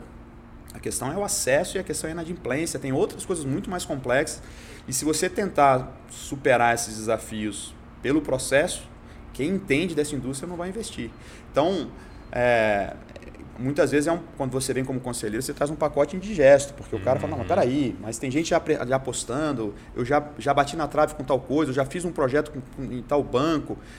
Então, nesse aspecto, foi uma relação muito bacana. Eu realmente o Vencio é uma, é uma soma de experiências, é, onde ele tem muita experiência e tem o, o background dele, eu tenho o meu, uhum. e ele tem conseguido é, manter uma energia juvenil, apesar de ser um cara da minha idade, enfim, não tão jovem, é, mas que tem uma energia juvenil é. no negócio, está botando ali de fato a carreira dele, a exposição pessoal. Então, a gente faz uma boa dupla. Mas, mas é isso, às vezes é uma, um pacote indigesto de, de quebrar uma premissa que o cara está muito convencido.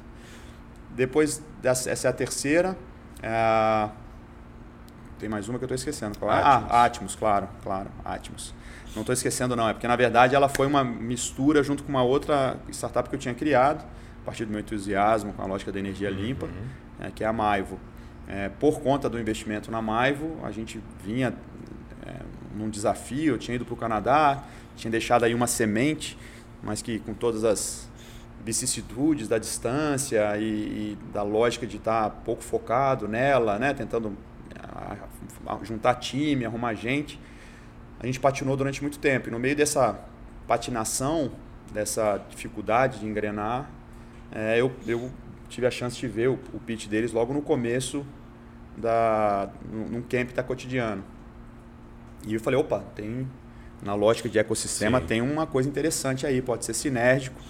E começamos a conversar sobre fazer um investimento e de novo quebramos um pouco a regra do investimento tradicional, de simplesmente fazer um cheque e, e, e, torcer ou acompanhar de longe. Né? Eu falei, não, vamos. É, eu já entendi o pitch de vocês, eu acho que tem um outro caminho aqui, mas que é sinérgico, então acho que a gente pode fazer um, um acordo de, de roadmap, se lembrar de fazer a, é, a, a, tradução, mas não vou fazer já que você faz, mas Vamos fazer Não, um, faz, faz, faz. lá, vamos vai fazer lá. um roadmap conjunto, ou seja, eles estavam ali, o que, que eu vou fazer com o seu dinheiro, né? Que tipo Hum, de investimento, quais são as, qual é o mapa da sua, da sua estrada aí, literalmente, pelos próximos tempos. Falei, ó, vamos fazer um acordo de roadmap, você desenvolve coisas que serão úteis para a tese da, da Atmos e serão úteis, úteis para a tese da Maivo. Uhum. É, negociamos um acordo, um advogado muito bom que trabalhou no processo para ajudar. E, então a gente fez um investimento meio sinérgico. Né? Minha decisão de investimento na Atmos foi pela indústria, pelos, pelos investidores, pelos founders. Uhum. Né? Eu, eu realmente considero founders fora da curva, Sim. como os demais. Sim, e o Guerra já falou. teve aqui também da Atmos, também deixando o link aí pro episódio. Guerra, foi- é, foi o Guerra, o. Gabriel, É. o, o Thales, o. Como é o nome? Me fugiu agora, o, o João. É, são muito bons, é, então, naquela máxima de investir No na- empreendedor. no empreendedor. Então foi isso, foi uma, foi uma lógica que tinha uma certa conveniência, fazia sentido para eles, fazia sentido para a gente, é, e tinha uma perspectiva de eventualmente juntar as operações. Nos achados que as duas tiveram ao longo desse, dessa jornada, a gente achou que, que tinha, tinham duas jornadas diferentes, mas a gente foi muito sinérgico durante esse um ano, ainda Uhum. somos, estamos juntos, a gente está bem junto aí, bem próximo, eles estão dentro do Impact Hub, de novo, o ecossistema. E a gente foi nessa perspectiva, eu fiz um investimento lá. E acho que temos bons frutos da, da- do investimento, tanto para a Atmos, na, na- no reforço do caminho que eles estão trilhando aí, no desafio tradicional de captar, quanto para a Maivo, que também mudou. Eu brinco que a gente se esbarrou e os dois saíram diferentes Aham. e de forma muito consistente. Então foi Os a dois quarta. saíram melhores e os com dois mais bagagem. melhores. Né? É, e tem uma quinta que eu cito também, que está num momento um pouco mais é, delicado, que é a Lupe, né, que também tem um empreendedor fora da curva, Sim. né, o Luiz Boani, é, numa indústria que eu, que eu quero, que eu gosto de investir, que é a área de educação. Né, eu- eu- eu- quando eu conversei com ele, tive a chance no processo, eu, como generalista, no processo de analisar o negócio, fui entendendo um pouco mais os desafios, as oportunidades. É, e aí foram conversas muito interessantes e acho que o Brasil continua com esse desafio de adaptação aí para das escolas para a nova BNCC, né, a Base Nacional Comum Curricular. É, tem um super desafio, uma super oportunidade, já que a BNCC, por um lado, é fantástica para o ensino, mas, por outro lado, aumenta ainda mais o gap entre o público e o privado. Né? E, ali tinha uma startup que a gente tinha essa perspectiva de, eventualmente, se posicionar para ajudar a diminuir esse gap, enfim. Então, também é uma startup que menos conhecida, porque está num momento um pouco mais se reinventando. A pandemia foi muito dura com a startup, né? porque as escolas todas fecharam, eles já estavam fazendo alguma coisa ligada ao PAS. Então, mas também é um empreendedor fora da curva. Então, é, esse é meu portfólio e, todos Um eles fizeram, portfólio. fizeram sentido diante de, de outras questões. Né? Então, talvez eu seja um investidor egocêntrico, que olhe muito para o que eu tenho de capacidade ali de... Ah, mas aí de- entra teu smart, as tuas conexões, É. eu acho que, que é isso.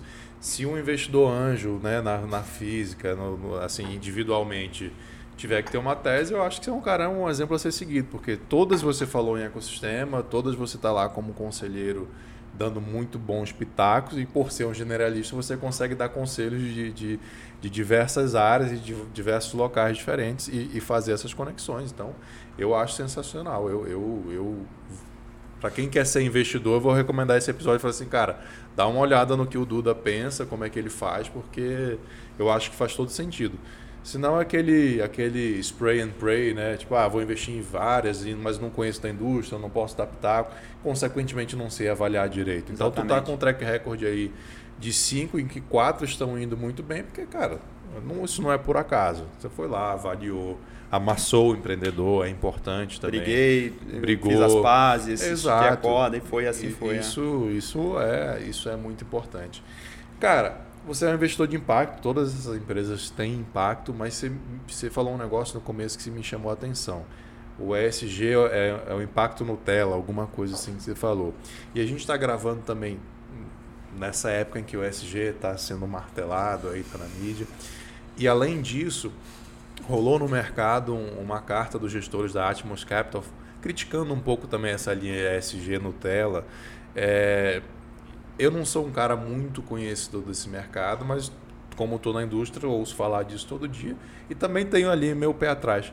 Por que, que você chamou isso de, de Nutella? Explica um pouco pra gente. Cara, assim, eu de longe não quero falar mal de, de forma alguma. É um esforço super legítimo e importante, né? Mas eu, eu, assim, essa discussão sobre o Nutella, né? Sobre tem o, o conceito de, de greenwashing, né? As pessoas realmente, Uhum. às vezes é, é um ticket muito barato para empresas que fazem muito mal para o ecossistema, como geral, que são insustentáveis. Às vezes é um preço muito barato investir em ESG né, e trazer ali uma tentativa de reparar um dano que foi causado numa comunidade, numa, indústria, numa indústria que continua sendo um problema. E aí bota um selo. Bota um selo, aí ganha. Então, assim, é, o, o que acontece com toda indústria, não é uma, é, você tem essa lógica da- do mercado se apropriar. Né, do mercado se apropriar de um discurso. Então, assim, eu já tive discussões com pessoas que queriam falar que eram investidores de impacto porque gerava emprego. Eu falei, cara, isso nunca foi investir, investimento de impacto. né? Aham. Não faz nenhum sentido. Óbvio que é importante, mas aí a pessoa pega um S, um- um- um- uma ODS, né, Objetivo do, do Desenvolvimento Sustentável, é, é, pega o que fala de emprego de qualidade digno e tal, e de repente se, se posiciona como investidor de impacto. Não, não é muito real. Então, eu acho que o SG é super importante. Eu acho que todas as indústrias, de alguma forma ou de outra, vão precisar se adaptar, ter mais governança, né? ma- mais sustentabilidade.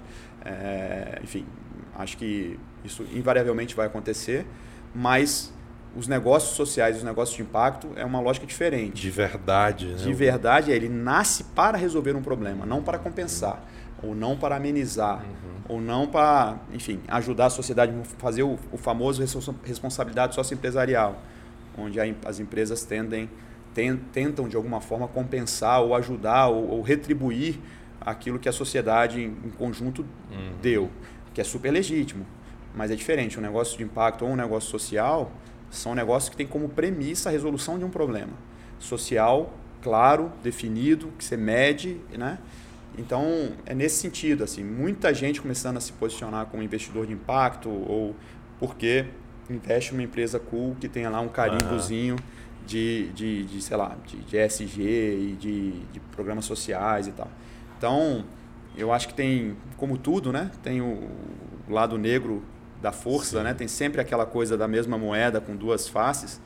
É, o ESG é super importante, mas também não pode servir para você simplesmente empacotar tudo que tem sido feito dentro das teorias de negócios sociais e negócios de impacto dentro dessa caixinha, porque não cabe.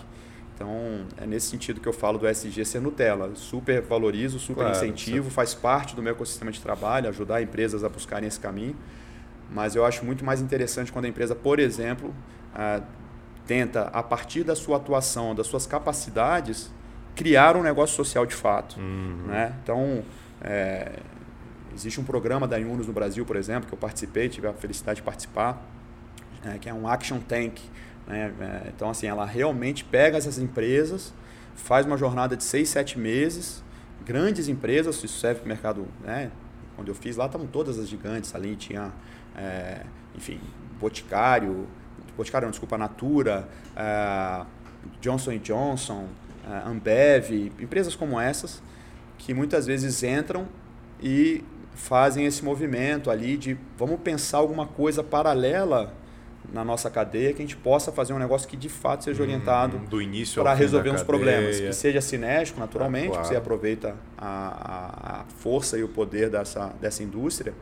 E é, então assim, eu acredito mais nesse processo de você tentar identificar as potencialidades e achar um negócio que se envolva que de fato tem a pretensão de resol- resolver um problema, do que você fazer uma ação ali de filantropia é, simples ou de, um, de uma compensação de um problema social que você causa. É, é, eu realmente fico faz parte do advocacy para esse, esse ecossistema ser um pouco crítico, né? Então, Legal. Esses dias eu entrei numa discussão e, a- e a- e tinha uma defesa sobre filantropia e eu fui ácido com a defesa da filantropia. Apanhei que nem cachorro sem dono ali, porque... É, tu bate, mas também tu É, apanha. apanhei tá? muito, porque falaram, ah, você não pode falar contra a filantropia, isso é um desserviço. Eu falei, não, eu não estou falando contra a filantropia. É. Eu só não consigo ver a filantropia... Assim como você não está falando contra a ESG. Claro, Você tá é falando claro, contra o é Nutella. claro, é, a filantropia faz parte do problema, de alguma forma. Né? Uma sociedade que precisa de filantropia em profundidade significa uma sociedade injusta, Uhum. onde um pode simplesmente sustentar o outro através da filantropia. Já parte de uma premissa completa. Ah, significa que a gente não tem a urgência, que a gente não tem que fazer. Sim. Eu me entusiasmei há muitos anos atrás de incentivar a filantropia no Brasil. Eu acho super importante. Mas, ao mesmo tempo, quanto mais você vai ficando entusiasmado com as teses de negócios sociais de impacto, mas você acha que esse dinheiro da filantropia poderia estar sendo aplicado de uma forma mais é, renovável. Hum. Né? O, o Yunus tem uma frase que eu gosto muito, ele fala que um dólar doado é um dólar de uma vida só. Um dólar investido no negócio social é um dólar, um dólar, um dólar de múltiplas vidas. Sensacional. Então, Sensacional. é, é muito diferente quando você começa a pensar é, nas teorias, da, na, na, no problema da filantropia. Né? Tem um outro um podcast que eu gosto muito, que é um cara falando que como bilionários, filantropos, tentando resolver o mundo, são parte do problema. Ele estuda os 20 maiores filantropos do mundo que doaram mais de um bi de dólar, ou seja, é, gente muito grande, e a fortuna dos caras cresceu durante o processo onde eles doavam. As fortunas crescentes. Então, é, é, a, o argumento desse cara é, é, muito duro e ácido. É, é, é, é muito barato você fazer um greenwash, entendeu? Você vai ali, Entendi. gasta uma grana, faz um negócio super importante, fundamental, bacana, mas é, que reforça o problema. É, se você se você não, ou seja, o problema é o nível de concentração. Então, quando você ganha um aval para continuar concentrando porque você é um filantropo, tem alguma coisa errada, tem alguma coisa torta. Então é nesse sentido. Entendi, eu claro, nem de perto é. quero falar mal da filantropia. É, e é interessante, porque às vezes é mais fácil você tirar dinheiro de um cara que está na cabeça de filantropia do que para investir num negócio social, um negócio de impacto. Então, acho que tem esse desafio cultural. Como eu penso e discuto muito sobre isso, eu tenho um pouco desse, dessa pretensão de provocar um pouco Uhum. e tentar tirar e mexer no dinheiro da filantropia para Olha, investimentos eu acho que, estruturados em voltando ao nosso papo lá de trás de, de geração de conteúdo, síndrome do impostor, eu acho que você tinha que investir nisso também. Você está com tempo sobrando, então investe em gerar esse conteúdo aí, cara, e principalmente um conteúdo crítico, né? Porque senão vira só modinha pela modinha e é, É sempre isso. mais do mesmo e a gente não, não vai formar uma massa crítica. Cara, a gente está falando muito de ESG aqui, vale, acho que traduzir, ESG é uma sigla em inglês para Environmental, Social e Governance. Então, é, investimentos ou empresas que tenham um impacto nessas áreas, em alguma dessas áreas ou em todas essas áreas. Isso está ligado lá com as ODS da ONU também, que são é, Objetivo de Desenvolvimento Sustentável, é, que são as, as metas que a ONU colocou para os países do mundo. É, então, vale essa tradução. E, e nessa linha, acho que é bom mencionar também é, que o cara top lá da BlackRock, que é uma das maiores gestoras, se não a maior gestora do mundo, ah, colocou uma meta para que 95% das empresas, dos ativos que a gestora investe, investe, até o ano tal, vai ter que ser de empresas é, que tenham um impacto ESG. Então é disso que a gente está falando. O mundo está caminhando para isso. No próprio Brasil você já tem é, o cara da Natura, né? É, também já tem essa perspectiva de ter uma meta de investir em negócios de impacto. E, enfim, tem, tem muito dinheiro fluindo. Eu, eu, eu sempre que falo de impacto digo que isso vai ser mainstream. assim, Essa Uhum, coisa vai uhum. ser central, porque, é, enfim, é uma questão mandatória. Né? A gente vai ter que resolver uma série de problemas. E eu gosto muito de pensar no empreendedorismo. Pra, eu gosto da definição de que empreendedorismo é agir antes de ser obrigado. É bem genérica, mas quando você Exatamente. torce, você cai aí, né? Você agir antes de ser obrigado. Então, é, essa, esse movimento para investimentos de impacto e ESG em geral, para mim ele é mandatório e a gente deveria fazer antes ser obrigado. Aliás, nós já estamos obrigados, né? Aham. Temos que correr atrás disso. E sendo mainstream, vai ter coisa boa, coisa ruim, coisa real, coisa fake, Sem coisa dúvida. raiz, coisa Nutella. É isso que a gente está falando. A gente não está criticando Exatamente. o, é, o ESG, né? Cara, para dar um exemplo que, me- que, eu- que eu lembrei aqui quando você falou, o- e não estou dizendo que a empresa não é uma empresa tem impactos e tal, mas aquele lance quando a Apple falou assim, não, vou tirar os carregadores da caixinha dos celulares porque isso vai economizar não sei quanto de carbono, não sei o que, etc e tal para mim, aquilo foi uma clara um greenwashing assim, cara, eu tô tomando uma decisão com base no meu bottom line, lá com base no meu DRE, mas estou dizendo que estou fazendo isso por conta do impacto, etc e tal. E aliás, fico muito triste que a Samsung está tá, É tá ficando Appleizada. Eu sou fã da Samsung, mas a Samsung está no mesmo caminho. É, então, eu não sei dizer, não conheço o caso em profundidade, mas que sem sombra de dúvida deve ter essas duas lógicas, né? Tem a lógica do, do Elon Musk com, com Bitcoin, né? De, de, de, de perceber que a lógica de Bitcoin tinha, no fundo, o problema da energia. Pouca gente... Eu brinco quando você for explicar Bitcoin no finalzinho, a energia para fazer o processo de processamento, né? Todo o processo de, de, de- da questão da descentralização da informação e tal. É, você sempre vai ficar na dúvida se foi feito de fato, com uma preocupação é. É, real, ou se traz essa, essa, esse argumento para frente de uma decisão que muitas vezes pode ser pragmática empresarial tradicional. Né? Enfim, é só um possível exemplo do que o Dudu está é. falando aqui, do que seria um, um greenwashing. Cara, vamos para a Maivo então, que é a sua startup, a startup que, que, que você fundou. E antes de você explicar, é, eu, eu tô, vou lembrar de algo que você me contou aqui que eu achei muito interessante. Você me apresentou uma pessoa, um parceiro teu, e falou assim: esse cara aqui que me ensinou tudo que eu sei sobre é, energia solar, energia renovável. E você tem uma startup hoje que é disso. Né? Esse, é o, esse, é o, esse é o principal. Aí eu estou lembrando da nossa conversa, do generalista que se aprofunda. Então você conheceu um cara que é um parceiro teu, mas de repente você foi lá e aprofundou e tem uma startup agora nessa área. Faz o, faz o pitch da Maiva aí, explica pra gente o que é a Maiva. Vou falar então só por uma questão de demonstração como isso nasce. Né? Em 2014, 15, é, eu tive um entusiasmo também como é, bem no começo do processo de carro elétrico e tive um carro elétrico em 2015 que era uma coisa todo mundo falava ah, mas não funciona mais isso uhum. mais aquilo e junto com isso veio o desejo de ter um autossustentabilidade em energia. E eu fiz uma usina na minha casa nessa época e, e, foi muito interessante. O processo de conversar com as pessoas que tinham as empresas de fotovoltaica, eu falei, puta, mas tem um negócio aí, tem uma a lógica de geração compartilhada. Alguém... Foi como consumidor. Fui como consumidor e na, no processo de conversa era um misto de estratégia de me aproximar dos caras e conseguir um desconto melhor para fazer a minha usina, mas de pensar, falar, cara, mas tem uma regulação da lógica da, da geração compartilhada. E eu falei, cara, eu entendia as limitações que eles colocavam, uhum. mas eu falava, pô, mas deve ter algum jeito de você fazer isso de forma uh, sem cair nos estresses do B2C. Porque você pegar, eu comecei a, a, a, estudar alguns negócios e qual que é o problema em geral do, da, da lógica da geração compartilhada? Você vai cair num processo de bilhetagem, de cobrança, que é muito complexo, porque não vou entrar no, em profundidade no fotovoltaico, mas você nunca sai do grid, você nunca vai deixar de ter a, a conta da concessionária. Então, só esse fato de você ter duas contas, né?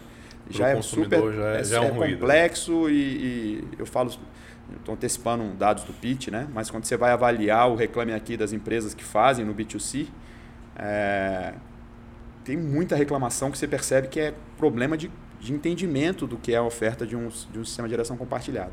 Então, a partir desse dessa percepção da, da geração compartilhada como uma coisa interessante, o início de um processo de desregulação da, do consumo de pessoas físicas no Brasil, ali uma possibilidade de você ter uma usina compartilhada. É, eu comecei a estudar essas possibilidades e aí nessa lógica de ecossistema eu identifiquei o desafio de uma, de uma entidade que precisava gerar valor para os seus sócios. E a gente montou na época uma solução que passava por criar uma usina de autoconsumo para a própria entidade e um benefício para os seus associados, principalmente aqueles que estavam mais longe da sede, que eles tinham um índice de associação menor. Uhum. Então eu falei, ó, temos que gerar valor e identificamos dentro dos, das pesquisas que eles tinham sobre o que, que os, os associados esperavam, que sustentabilidade era um tema importante. falei, opa, uhum. juntamos as peças e a gente fez uma solução onde a gente financiava a, a, uma usina de alto consumo para a instituição e mais uma usina para ser distribuída entre os sócios, uma geração compartilhada e a gente fez um modelo de financiamento onde a economia da primeira usina financiava as duas num, num, num, prazo mais longo. Arrumamos um investidor que tinha disposição de esperar pela questão do impacto e aí a gente fez um, um, um, um MVP, como Cara, se diria. mas quantas peças do teu Tetris tu juntou aí? Pois é, pois é, juntei algumas coisas. E aí a partir dessa demanda eu falei, opa, tem um negócio aí. Se a gente pensasse nessa oferta, nessa no engajamento de pessoas no consumo consciente a partir de uma estratégia B2B2C, tem mais sentido de não entrar no, no, no na, na, na, guerra e na dificuldade do B2C, onde você fica. É, é, tem todo esse processo. Eu brinco que o, que o CAC, que o cara calcula ali, vai virar saque, né? Serviço de atendimento ao consumidor. CAC cara... é o custo de aquisição do cliente, quanto que a empresa gasta né, para adquirir então... aquele cliente, para trazer aquele cliente para a base. Aí você está brincando que isso vira um vira saque. um saque, porque é difícil. Você tem um processo de gerir inadimplência, você tem um processo de bilhetar, e você tem um custo da bilhetagem que ainda é significativo, por mais que você tenha muita flexibilização por conta da, a, da, das fintechs e tudo. Então eu comecei a, a partir desse case, eu falei, opa, tem uma história aí, e a gente começou a estudar.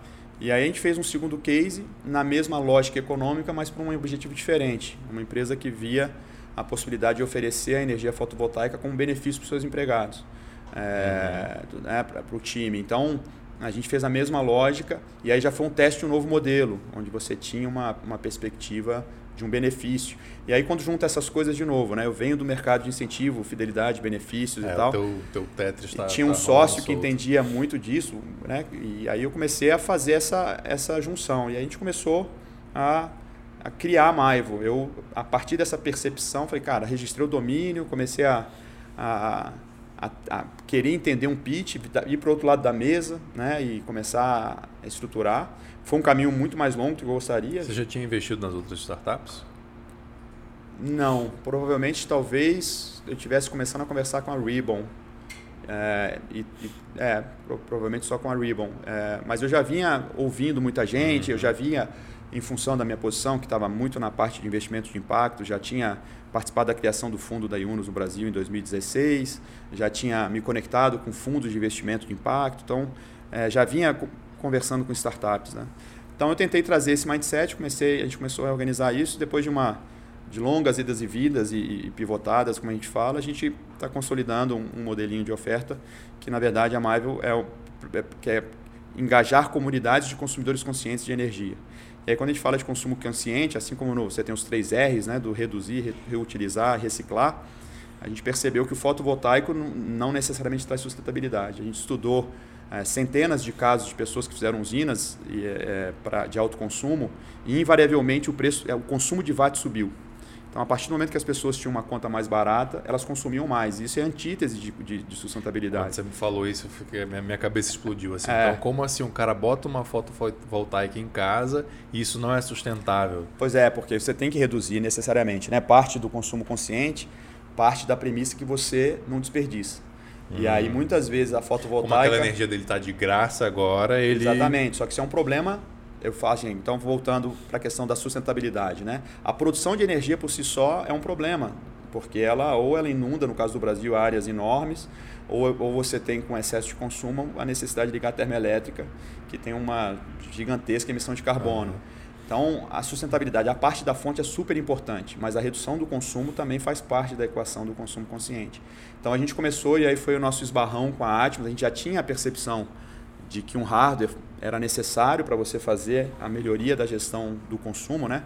Eu brinco que é, no pitch eu não falei ainda da lógica do consumo consciente, da informação que a gente precisa, mas a brincadeira que a gente faz é, imagina se você consumiria num supermercado, que você tem as seguintes premissas. Primeiro, você não escolhe o mercado. Segundo, você não sabe o preço de nada que você vai comprar, você tem uma vaga ideia, mas você não pode saber quanto custa. Quando você acha que tem uma vaga ideia, alguém te fala, ó, oh, mas varia dependendo da hora que você comer, da hora que você consumir, da quantidade uhum. que você consumir e se está chovendo se muito tá ou pouco. chovendo, é. Ah, por último, é, você não pode estabelecer um limite de gasto. Você vai pegar tudo que você precisa consumir, vai consumir, depois que terminar, vão te dar o preço. E a última, eu falei por último, mas tem mais uma. Se você não pagar, você não pode consumir no mês que vem. É mais ou menos assim que a gente consome energia. A gente não faz ideia de por que nossa conta aumenta e muitas vezes nossa conta diminui e nosso consumo aumentou por causa de uma bandeira uhum. e as pessoas não têm essa clareza. Né? Tem um, um estudo de letramento científico de uma startup que está dentro do Impact Hub que eu, eu ouvi a fala dele e falei, opa, 20, só 8% dos consumidores brasileiros com mais de 4 anos de estudo conseguem entender profundamente a conta de luz, como por exemplo saber se a conta aumentou por causa do aumento do consumo, consumo de watt, só 8%. Os que entendem o básico são só 26%, entre quem tem mais de 4 anos de, é, de, de formação. Então. E é uma conta pesada, É uma conta pesada. Né? É, é uma pesada e também brinco no pitch aqui fazendo os, os spoilers, né? A gente fala que quando o Benjamin Franklin disse que na vida nada é certo, com exceção dos impostos e da morte, eu brinco que ele não colocou a conta de luz porque Thomas Edison só inventou a luz 100 anos depois da frase. Mas poderia dizer que a conta de luz também faz parte de uma despesa mandatória de praticamente toda a família brasileira. Então, não é, ela não é opcional e ela não é irrelevante, principalmente para os mais pobres. E né? o Guerra falou aqui que a, que a energia elétrica brasileira é a segunda mais cara do A segunda com tendência do, do a ser mundo. a primeira, né? mesmo Meu com Deus. essa questão das bandeiras. A gente tem uma, uma, uma matriz é, que demandou muito investimento e ainda assim a gente tem umas energias mais caras do mundo, tendendo a ser a primeira. Uh, e quando a gente fala, de novo, na lógica de impacto, muitas vezes a gente acha, ah, mas isso é uma despesa irrelevante. Né? Para as camadas mais ricas, é, e quando a gente fala das mais ricas, né, tem muito brasileiro rico que se acha classe média, é, é, é 2%, 2,1% da, da, da despesa mensal. Quando você vai para as classes mais pobres, bate em 7%. Então não é uma despesa irrelevante. Então o nosso desafio na Maivo é superar essas barreiras de entrada do B2C tradicional, é, prover informação através de estratégias de engajamento e fazendo uma lógica B2B2C, onde a gente foge dos desafios da bilhetagem uhum. uh, e da inadimplência, uh, que é, são super legítimas se você tentar fazer o B2C, tem muita startup tentando fazer, mas a gente está cada vez mais se afastando. A última coisa que a gente fala é que quando você entra num negócio tradicional de geração compartilhada, a expressão que eu uso é que você está preso no preço do VAT. Ou seja, o seu espaço para ganhar é o custo de produção de energia versus o custo do VAT na concessionária. Então tem um, tem um limite ali. Tem um limite, é um oceano vermelho. Se você tiver qualquer processo de choque de energia um pouco mais barata, por qualquer inovação tecnológica ou mudança de regulação, o dinheiro do investidor fica muito preso dentro desse, desse, spread, desse spread e a gente tenta fazer geração de valor extra VAT. Então a gente tenta, hoje a gente tem alguns projetos bem relevantes é, acontecendo com indústria que está querendo estar tá mais próximo dos consumidores, indústrias que, que criam, é, que têm equipamentos que representam muito da conta de energia, uhum. é, querendo criar uma camada de IoT a partir do hardware, né, da, da, da parte de, do, do, do, dos medidores inteligentes, que foi justamente onde a gente se conectou com a Atmos. Então a gente está construindo uma oferta para. Nosso desafio é dar escala uma coisa que está muito focada nesses early adopters, né, esses primeiros usuários é, mais entusiastas e tal. E a gente está querendo realmente popularizar esse acesso através de estratégias Legal. B2B2C. Entendido. Esse foi o pitch da Maivo, então. É, e você está tocando isso do Canadá, mas claro, montou um, time, um, super time aqui, né? Isso, você falou muito do, do, do e cara que, que você não veio para cá para o Dr. Startup Cash, você é. veio para tocar Maivo, dentre outras coisas. olhar as lujinhas. O, você falou, né? Dessa conversa, o cara que fez a minha usina lá atrás, em 2015, hoje é, é meu sócio na, na Maio. É então, a gente veio construindo essa relação, tivemos dos, dos, lados, quando a gente fez os shows, os projetos, ele se tornou um fornecedor, brigamos muito nessa, nesse papel. E, e ele foi um cara que se entusiasmava. Ele falava: Eu entendo muito de engenharia, projeto, construção de usina, mas eu entendo que seu discurso também traz uma, uma um novo paradigma, uma nova.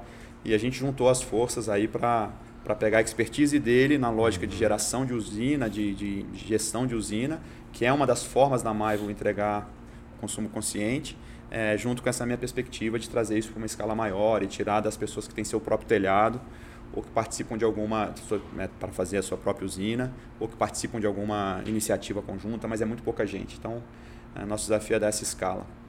Bacana, vamos caminhar então para o nosso final aqui.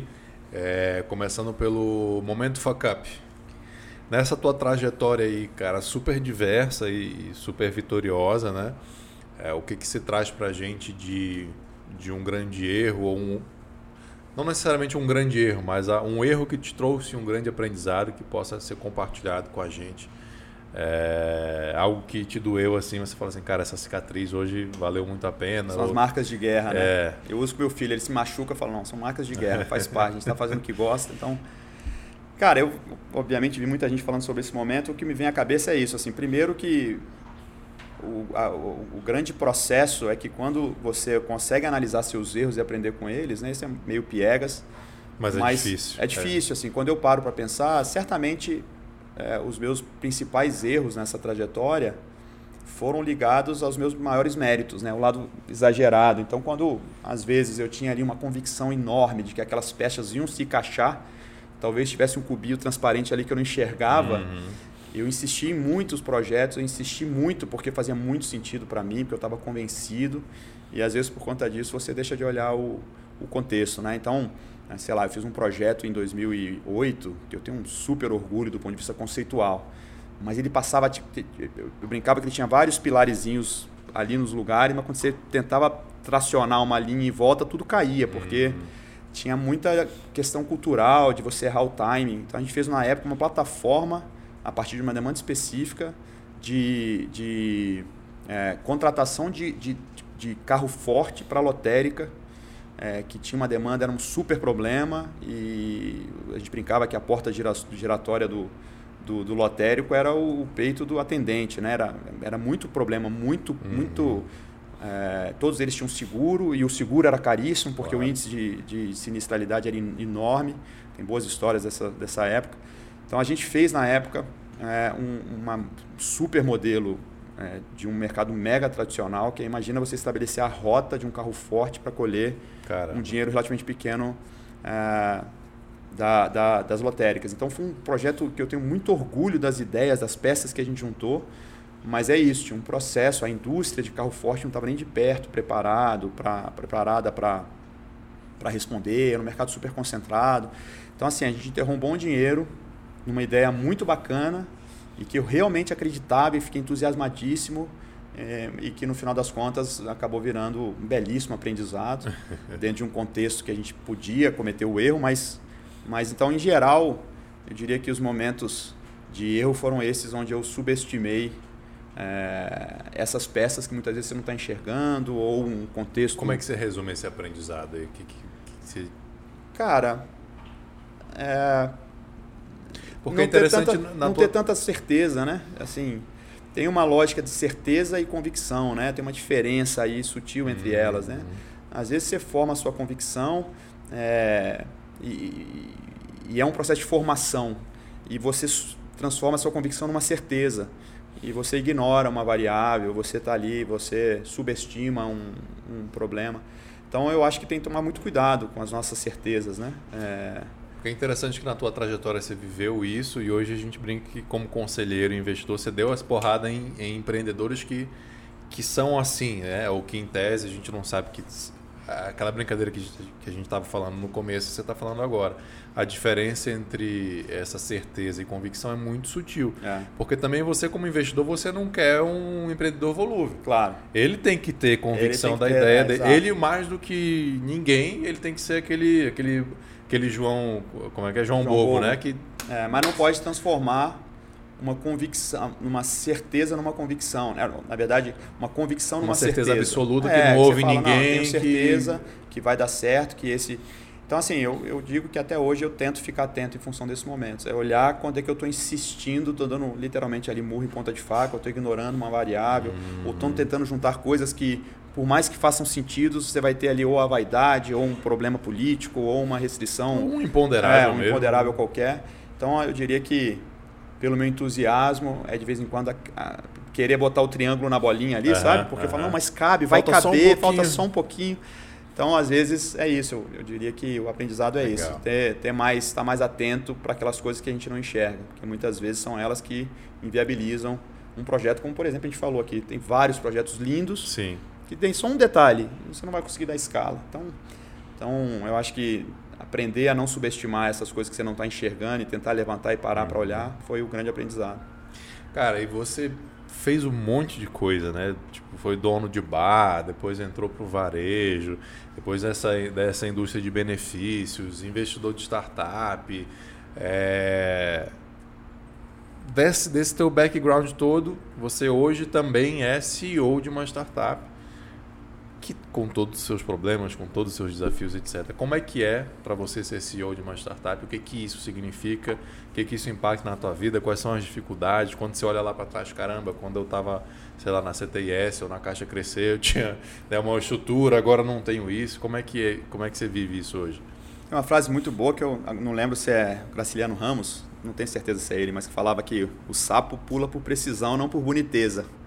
Então, a minha, o meu engajamento como, como founder, como alguém que de fato agora começa a olhar um pouco mais a operação, né? Estou mergulhando nisso, nesse, nessa, nessa descoberta de um caminho para Maivo, veio muito dessa é, necessidade mesmo de, de perceber que quando eu tentava fazer isso remotamente, de uma forma meio tentando achar alguém que, que comprasse o sonho, eu perdi muita energia ao longo do, do processo, uhum. né? Então, foi muito por necessidade. Então, o que eu estou tentando fazer é juntar um bom time, juntar pessoas que de fato, é, é, primeiro que se engajem. Então, meu, depois de alguns erros, digamos, no processo de, de formação de time. O sol foi embora e voltou. Voltou, é, foi uma nuvem que passou.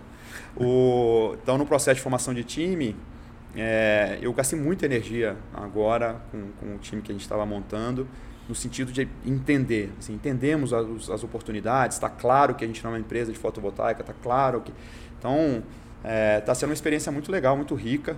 Está do outro lado do balcão, então estou me preparando para me colocar à prova, estou ficando atento comigo mesmo, porque como eu sou muito convincente, é, muito gosto de argumentar, de não Você cometer era pra esse ter sido erro. advogado aqui. Pois pô, é, mas eu sou, eu sou um rábula, como Então, se diz no, rábula, no, é. no, no segmento de vocês, né? Aprendi muito sobre mas é isso, assim, tentar. Vai ser uma boa experiência, tentar entender o não, ou entender as dúvidas e, e não tentar só convencer as pessoas de que. Está Uhum. é, sendo uma experiência muito rica estar do outro lado do balcão, tentando ver isso com uma maturidade para não cometer os mesmos erros de apostar em coisas que não vão ficar em pé. Está sendo uma experiência muito rica. Você falou em montar time, eu, tô, eu fiquei lembrando da tua, da tua analogia do, do Lego, do Tetris. Montar time é isso também, né? Sem dúvida. Você Ah. encaixar as, as peças certas nos lugares certos e ter a humildade que você precisa de um time também. E Você- buscar complementariedade, né? Exato. Muitas vezes, é, é, eu sempre, uma outra analogia que eu gosto é falar que o, o futuro de um bom goleiro não é virar atacante, né? Muita gente a gente pensa assim. Então você pega um cara de back-office e fala, não, esse cara Ou então, o melhor vendedor vai virar gerente, cara. é isso. Eu, eu, na época de varejo eu falava. É. Você, vi várias vezes você perder um excelente vendedor e ganhar um péssimo gerente. um péssimo gerente. E um problema é que você não pode tirar o banquinho depois, né? O cara Exatamente. acendeu, você, é difícil você voltar. Então, é, ne- nessa lógica, está sendo também uma boa experiência de buscar essa complementariedade, de buscar alguém mais pragmático, que puxe para o chão ali para evitar cometer os mesmos erros. Show. Vamos pro livro então? O que, que você trouxe de indicação de livro aí Maravilha. pra gente? Eu trouxe um livro provocativo, que eu diria, eu diria que na parte de gestão aí a gente precisa, ah, como eu diria, desinovar. né? Então, esse é um livro que, foi muito significativo para mim. Não vou tirar onda que é o meu original, porque não é. O meu, como eu mudei para o Canadá, está encaixotado, mas eu fui atrás de um sebo quando eu pensei na nossa conversa e consegui Oh, achar legal. chama Gurus Curandeiros e Modismos Gerenciais. É, esse livro mexeu muito comigo na época Deixa eu mostrar aqui. porque ele tirou para mim o que eu essa lógica do generalista. Ele falava de analista simbólico. Ele falava que eram pessoas que conseguem olhar para a nuvem e ter um insight sobre um, um problema de engenharia. Essa lógica de fazer conexões, então falou muito comigo na época. Ele trouxe uma coisa muito interessante para quem superestima a capacidade de encaixar peças, que é a lógica do pessimismo da realidade. Né? Ele tem uma frase que eu gosto muito, ele fala assim, descobrir que o Ronaldinho marcado não faz gol, né? que não necessariamente você vai, é, enfim, resolver todo tipo de problema. Então, eu lembro bem dessa frase dele, do pessimismo da realidade. Então, numa, numa, numa época, como a gente já passou aqui, que muitas vezes o empreendedor está convicto que vai ter a ideia, né, vai ser o Elon Musk, que quem não está entendendo o que ele está falando é porque é burro e ele que vai perder a oportunidade de botar dinheiro. É, eu tive muita, me esforcei muito para entender, mas também cheguei à conclusão que tem muita espuma, tem muita coisa Tem. que não para em pé, tem muita gente que não está preparada, está mal acostumada porque captou um dinheiro muito rápido, depois passa por um processo que capta mais dinheiro mais rápido ainda e não passa por um processo de base ali de formação, de Uhum. e, e o pior, alguns deles vão ser bem sucedidos, vão virar é, é, palestrantes e vão, né? Então tem um ciclo aí que eu acho perigoso para a indústria. Então, quando eu pensei nisso, eu trouxe um livro velha guarda para a gente tomar cuidado com o modismo, Legal. tentar é, cuidado, tomar cuidado com essa lógica de ficar muito Thomas apegado. Wood Jr. Exatamente, é um professor, é, se eu não me engano, da USP. E, enfim, eu gostei muito, foi muito interessante. É um livro de uma sentada. É a ESP resolvi- FGV, tô lendo aqui atrás. Pronto, FGV. Então resolvi trazer um livro que para a gente pensar que talvez tem coisas que não adianta querer inovar, queimar etapa. Então um bom founder é um cara que amassou barro, que construiu uma base, que aprendeu, Uhum. que sofreu e que é, nada substitui essa realidade, né? Então foi nesse sentido de trazer um livro que tirar show um pouco do, do, do glamour e puxar um pouco para a base. Aham. É, porque no final das, da- das contas é isso mesmo. A verdade se estabelece e um bom empreendedor tem que ter base, né? Então, foi nesse sentido que eu Show de bola, livro. É um livro Achei super interessante essa indicação. É, vou deixar também o link na descrição aí. Não sei se ele ainda está sendo publicado. ou Não, acho que não. Eu achei sebo. ele no sebo. Tem, tem várias opções para compra no sebo. Aham. É, Bom, se eu não achar curioso. na internet, na Amazon não vai ter o link aí na descrição, mas eu vou dar uma, vou dar uma procurada. É, brigadão, cara. Obrigado demais. Deixa eu só dar os, os recados que eu sempre esqueço. Vou, minha orelha vai ser puxada de novo. Turma, curtam, compartilham, se inscrevam no canal, clica no sininho. A gente faz isso aqui trazendo super convidados para devolver para o ecossistema, para gerar educacional, para ter esses feedbacks aí, né, para todos vocês, mas é importante que a gente é, seja autossustentável. Então, quanto mais vocês curtirem, compartilharem, se inscreverem, o YouTube, o YouTube vai dando é, essa relevância para a gente, vai indicando para outras pessoas, então a gente vai tendo o nosso alcance aumentado. Duda, brigadão. É, imagina, parabéns, cara, pelo trabalho, prazer pelo time que já foi sentou nessa cadeira, me Sim, sinto tá, O time tá bom, o time tá, é, tá bacana. ali, sempre tem essa preocupação de, de não ser muito, enfim, ter o um lugar para falar. E, não, você tá elevando a média gostei, do time. Gostei muito, obrigado e parabéns aí pelo trabalho. Que bom, brigadão, cara. Até a próxima, turma. Valeu, um grande abraço. Tchau, tchau.